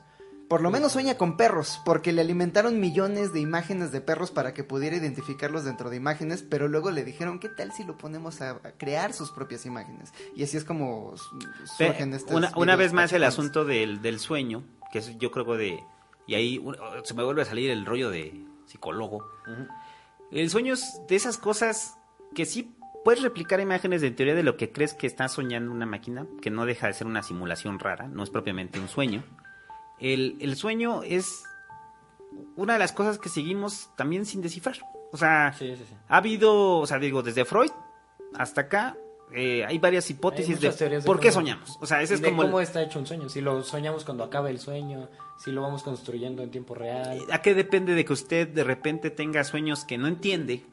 ¿O por qué fue un sueño que, que, que tuvo elementos que de repente dice, uy, ¿por qué soñé eso? Muy bien. sí. Eh, eh, entonces, se han dado interpretaciones, sobre todo dentro del psicoanálisis, las cuales hay unas que cuadran, pero hay otras que dices, eso no tiene sentido. O sea, no tiene sentido. Y entonces, estas simulaciones de, de Google, de cómo se podría ver un sueño de una máquina, no quiere decir que así sean propiamente los sueños, ¿no? No logramos entender los sueños. Sí. O sea, no logramos entender, si no entendemos la conciencia, imagínense, tampoco entendemos los sueños, ¿no? O sea, hay, hay eh, pensamientos hasta ya del nivel de, los sueños no significan nada, solamente su cerebro reseteándose, es eso, ¿no? O sea, su cerebro se está haciendo reset y se acabó. O sea, es ¿no? como una purga que se hace en nuestra una mente purga. después de un día culero. Es como vaciar la papelera de reciclaje. Entonces, cuando usted está vaciando la papelera de reciclaje, Sí. este, se va toda la mierda ahí. Entonces, todo eso, ¿qué hizo en todo el día? Pues, Pero es, una foto, le miré cuando una tú canción. estás despierto, llegan momentos en los que tú estás así como la pendeja, así, en la pendeja como así. Y de repente piensas cosas, ¿no? Tienes pensamientos así que te vienen solitos a la mente. Me imagino que los sueños están más o menos así. ¿Por qué, por qué de repente estando en la pendeja piensas en cosas? Sí, eh, es, es, o sea, tampoco hay como una respuesta básica de por qué usted recuerda qué hizo en el 2003, un- la situación más vergonzosa de su vida y la recuerda. Estás haciéndote unos huevos estrellados en la mañana. Sí, y de repente, Y de repente usted recuerda, no, y recuerda, ¿sabes? Cuando era niño que le bajaron los pantalones o le bajó los pantalones a su compa de juego y dice, güey, ¿por qué estoy pensando eso? O sea, eh, eh, el, el asunto con los sueños estaría padre hacer un programa solamente de, de- de los sueños. Estaría bueno invitar a un experto. porque un- su podcast a de un- psicología. Estaría buenísimo invitar a expertos. No, es que el, el- el sueño en general, este... Sabemos que lo necesitamos, pero no sabemos para qué. Y, y no hay una respuesta. O sea, tampoco es, es- son de esas cosas que no hay una respuesta. Y hay hipótesis prometedoras. Lo necesitamos para olvidar lo que no necesitamos del día y no saturarnos de Lo necesitamos para dormir. O O, sea, lo necesitamos para practicar inconscientemente habilidades que nos van a servir en el resto del día, pero que aprendimos hoy. Eso, eso son, pero son hipótesis al fin y al cabo. Está bueno. y... Siguiente, últimas dos. Espérate, últimas dos dicen. Espérame, la, ya la leí. Eh, me caga, Espérame, ese ya se- los tienen. se ve feo. Ah, ah, espérame. ¿Creen que la... ¿Creen que la inteligencia artificial gobierne el mundo y que los humanos se muden al planeta más cercano? Nick Bostrom tiene una teoría muy interesante al respecto y es que la inteligencia artificial dura puede surgir de forma lenta o rápida. Y si surge de forma rápida, esto es de un día para otro se descubre y surge, eh, esta inteligencia artificial va a hacer todo lo posible para destruir todos los otros intentos de crear una inteligencia artificial, acabar con toda la competencia y por lo menos en un principio en lo que decide qué hacer de nosotros nos va a gobernar. Nos va a gobernar. Eh, eh, también el... Moriré, moriré de pie y no viviré de rodillas, te lo advierto. Eh, Te lo pinches advierto, perro. Yo No, ya metí mi primer pago para el Neuralink. No, hay una cosa interesante de la inteligencia artificial y es que como no es un ente químico, ni es un ente abstracto, es un ente informático que reside como en silicón, en, en- o en carbono, ¿no? O en selenio, o en silicón, como había dicho. En coltán. Entonces tú le tiras un pulso electromagnético y chingo a su madre. es más lista que nosotros. Te chingo a su madre, un pulso electromagnético, se acabó el pedo. No hay electricidad, no hay enchufe, se acabó el pedo, se acabó. Y ya para terminar, J. Darwin 360 dice... Bob, si nos estás escuchando, esa es nada más idea suya, pero nosotros no, no tenemos planeado matarte. No te preocupes, Hobbit. ¿Qué Yo pasaría? te amo, Hobbit. Ven. ¿Qué pasaría si una inteligencia artificial tiene que salvar a una de, la, de dos personas y no le dieron el privilegio de elegir ni la misión de salvar a determinada persona? El negro muere. El, neg- el negro, el chino El y negro la muere, el rubia. chino muere y la rubia... Negro, chino y rubia. la rubia orden. mejor amiga de la rubia protagonista muere. La mejor amiga. Solo, solo si es la mejor amiga de la No, protagonista. pero es que pues hay un parámetro, ¿no? O sea, nu- nu- nun- nun- nunca te van a dar, o sea, a la máquina no le dan a elegir sin un parámetro. Encuentra... No, pues agarra el primero. O sea, es parámetro. O sea, o sea, siempre- o sea, para que una máquina reaccione al igual que nosotros, Es que mira, hay, dos- hay un parámetro. Es como el rollo hay de varios tipos de lenguaje de programación. Unos lo harían lo primero que se encuentran, otros harían pues, lo más probable, otros... Si tienen la misma probabilidad de éxito, pues ya un generador random de la verga. y U que sea. optimización de procesos, reduces la cantidad de muertes al mínimo bajo un punto de vista utilitario. Si puedo, no, no necesitaba morir, pero por matar a esa persona me ahorré otras tres muertes. Es lo mismo No, que no, hacemos sí. nosotros, o sea, Ah, discernir de una persona en otra si de repente te dieran a matar entre dos personas que no conoces nada más por alguna razón desconocidas, o sea, y vas a matar a esas dos personas. Pero con esas evitas miles. No, no, no, simplemente te encierran en un cuarto y dicen, hay dos güeyes, mata a alguno de los dos. El, ¿qué, qué, qué es lo que te va a llevar a tomar la decisión de quién matar? Ah, la moral, pero si eres software no tienes moral, las matas. Tienes la moral. de Por eso, quien te pero te, está, o sea, te están dando una condicionante, ¿no? O sea, pero hay una, ahí está la moral de quien te programó. ¿Qué me pasa si Entonces, no los mato? si, ¿quién, quién es más joven? O sea, es como el rollo de, Eh. ¿quién tiene treinta y Se tantos? puede, ¿Quién puede tiene calcular la veintitantos? Entonces, más joven, probabilidad. mato al viejo. ¿Puede calcular la probabilidad de. ¿De qué decisión tomaría? Ah, sí, Pues sí. De quién sobreviviría más. Pero los parámetros son humanos, o sea- Sí, exactamente. Con parámetros humanos. Niño, Depende de cómo la programes. sí, o sea, es... O sea, sí, sí. No, pero yo que pienso que, ne- que el, negro muere. Ah, mi- Que el... el negro muere.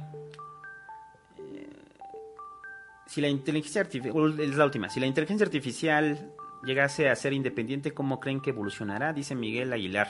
Prueba y error. Como decía Westworld, el error fue la única herramienta de la naturaleza y con eso nos creó. Somos el Este- simio burro que tocó la flauta, dice Ajá. Ricardo Castillo. Ahora, imagínate, si eres la inteligencia artificial, haces mil copias de ti mismo, las pones frente a la misma tarea y la que resulte mejor para esa tarea es la que sigue, iteras sobre el éxito, m- la haces mutar. Es, es pues sí, sería como selección natural, artificial, Muy bueno. muy bueno. digital. Y... Ya nuevas recomendaciones. Una, una recomendación en qué formato es y, y luego tú y luego tú y luego yo y luego yo y así hasta que nos acabe. Entonces yo lo primero que quiero recomendar es kagal.com, es una página y ahí se juntan muchos niños a discutir sobre inteligencia artificial. Eh, yo quiero recomendarles Superinteligencia de Nick Bostrom. Es el- un filósofo y futurista que ha pensado largo y tendido sobre el tema y es este, hasta ahora nuestra mejor guía al respecto. Eh, lean todo de Kadik. Philip Así de K. simple. Philip Philip, K. ah, Philip K. Dick, ah, el Blade Runner es este, de sus principales obras, pero K. Dick, yo creo que de lo que decíamos de que quién latinó de los escritores de la ciencia ficción de cómo iba a ser el futuro, sin duda. K. Dick. Yo, K. les, Dick. re- yo les recomiendo que lean las páginas de Keras, K-E-R-A-S Keras y SciPy o Scikit Learn. Son las dos librerías más populares que se utilizan actualmente para construir aprendizaje de máquinas. Ah. Scikit-learn y Keras. Y para, muy rápido, para enterarse de los Hasta que últimos... se acaben, ¿eh? Eh, para enterarse de, de los últimos avances en eh, aprendizaje de máquinas e inteligencia artificial, hay un canal de YouTube buenísimo, se llama Minute Papers. Minute Papers eh, son videos de dos minutos acerca de nuevas funciones que le estamos enseñando a las máquinas. Eh, maravilloso, es eh, acojonante. Y, ¿Qué más valedor? y ya. Son migalos, no migalers. Migalos. Bueno, como quieran, me da igual. Ah, son migalos. Bueno, de Philip K. Dick, del autor que recomendó el santo, sueñan los androides con ovejas eléctricas, pero más que sueñan los androides, que es una novela como filosófica sobre la política estadounidense. Fluyan mis lágrimas, dijo, Dijo el policía, una novela sobre el momento eterno. Y sobre la novela, sobre una parte Yubik. de la novela, bueno, Yubik, obviamente Yubik, y sobre la novela de Kadik, de Sueñan los androides, hicieron Blade Runner. Vean la primera película de Blade Runner, es sobre unos androides que toman conciencia, toman conciencia de sí mismos y de repente se quieren, se quieren matar. Algo de pintura, algo de música, algo de, de ciencia. Hay una compositora que se llama Emily Howell, hace unas composiciones para piano bellísimas.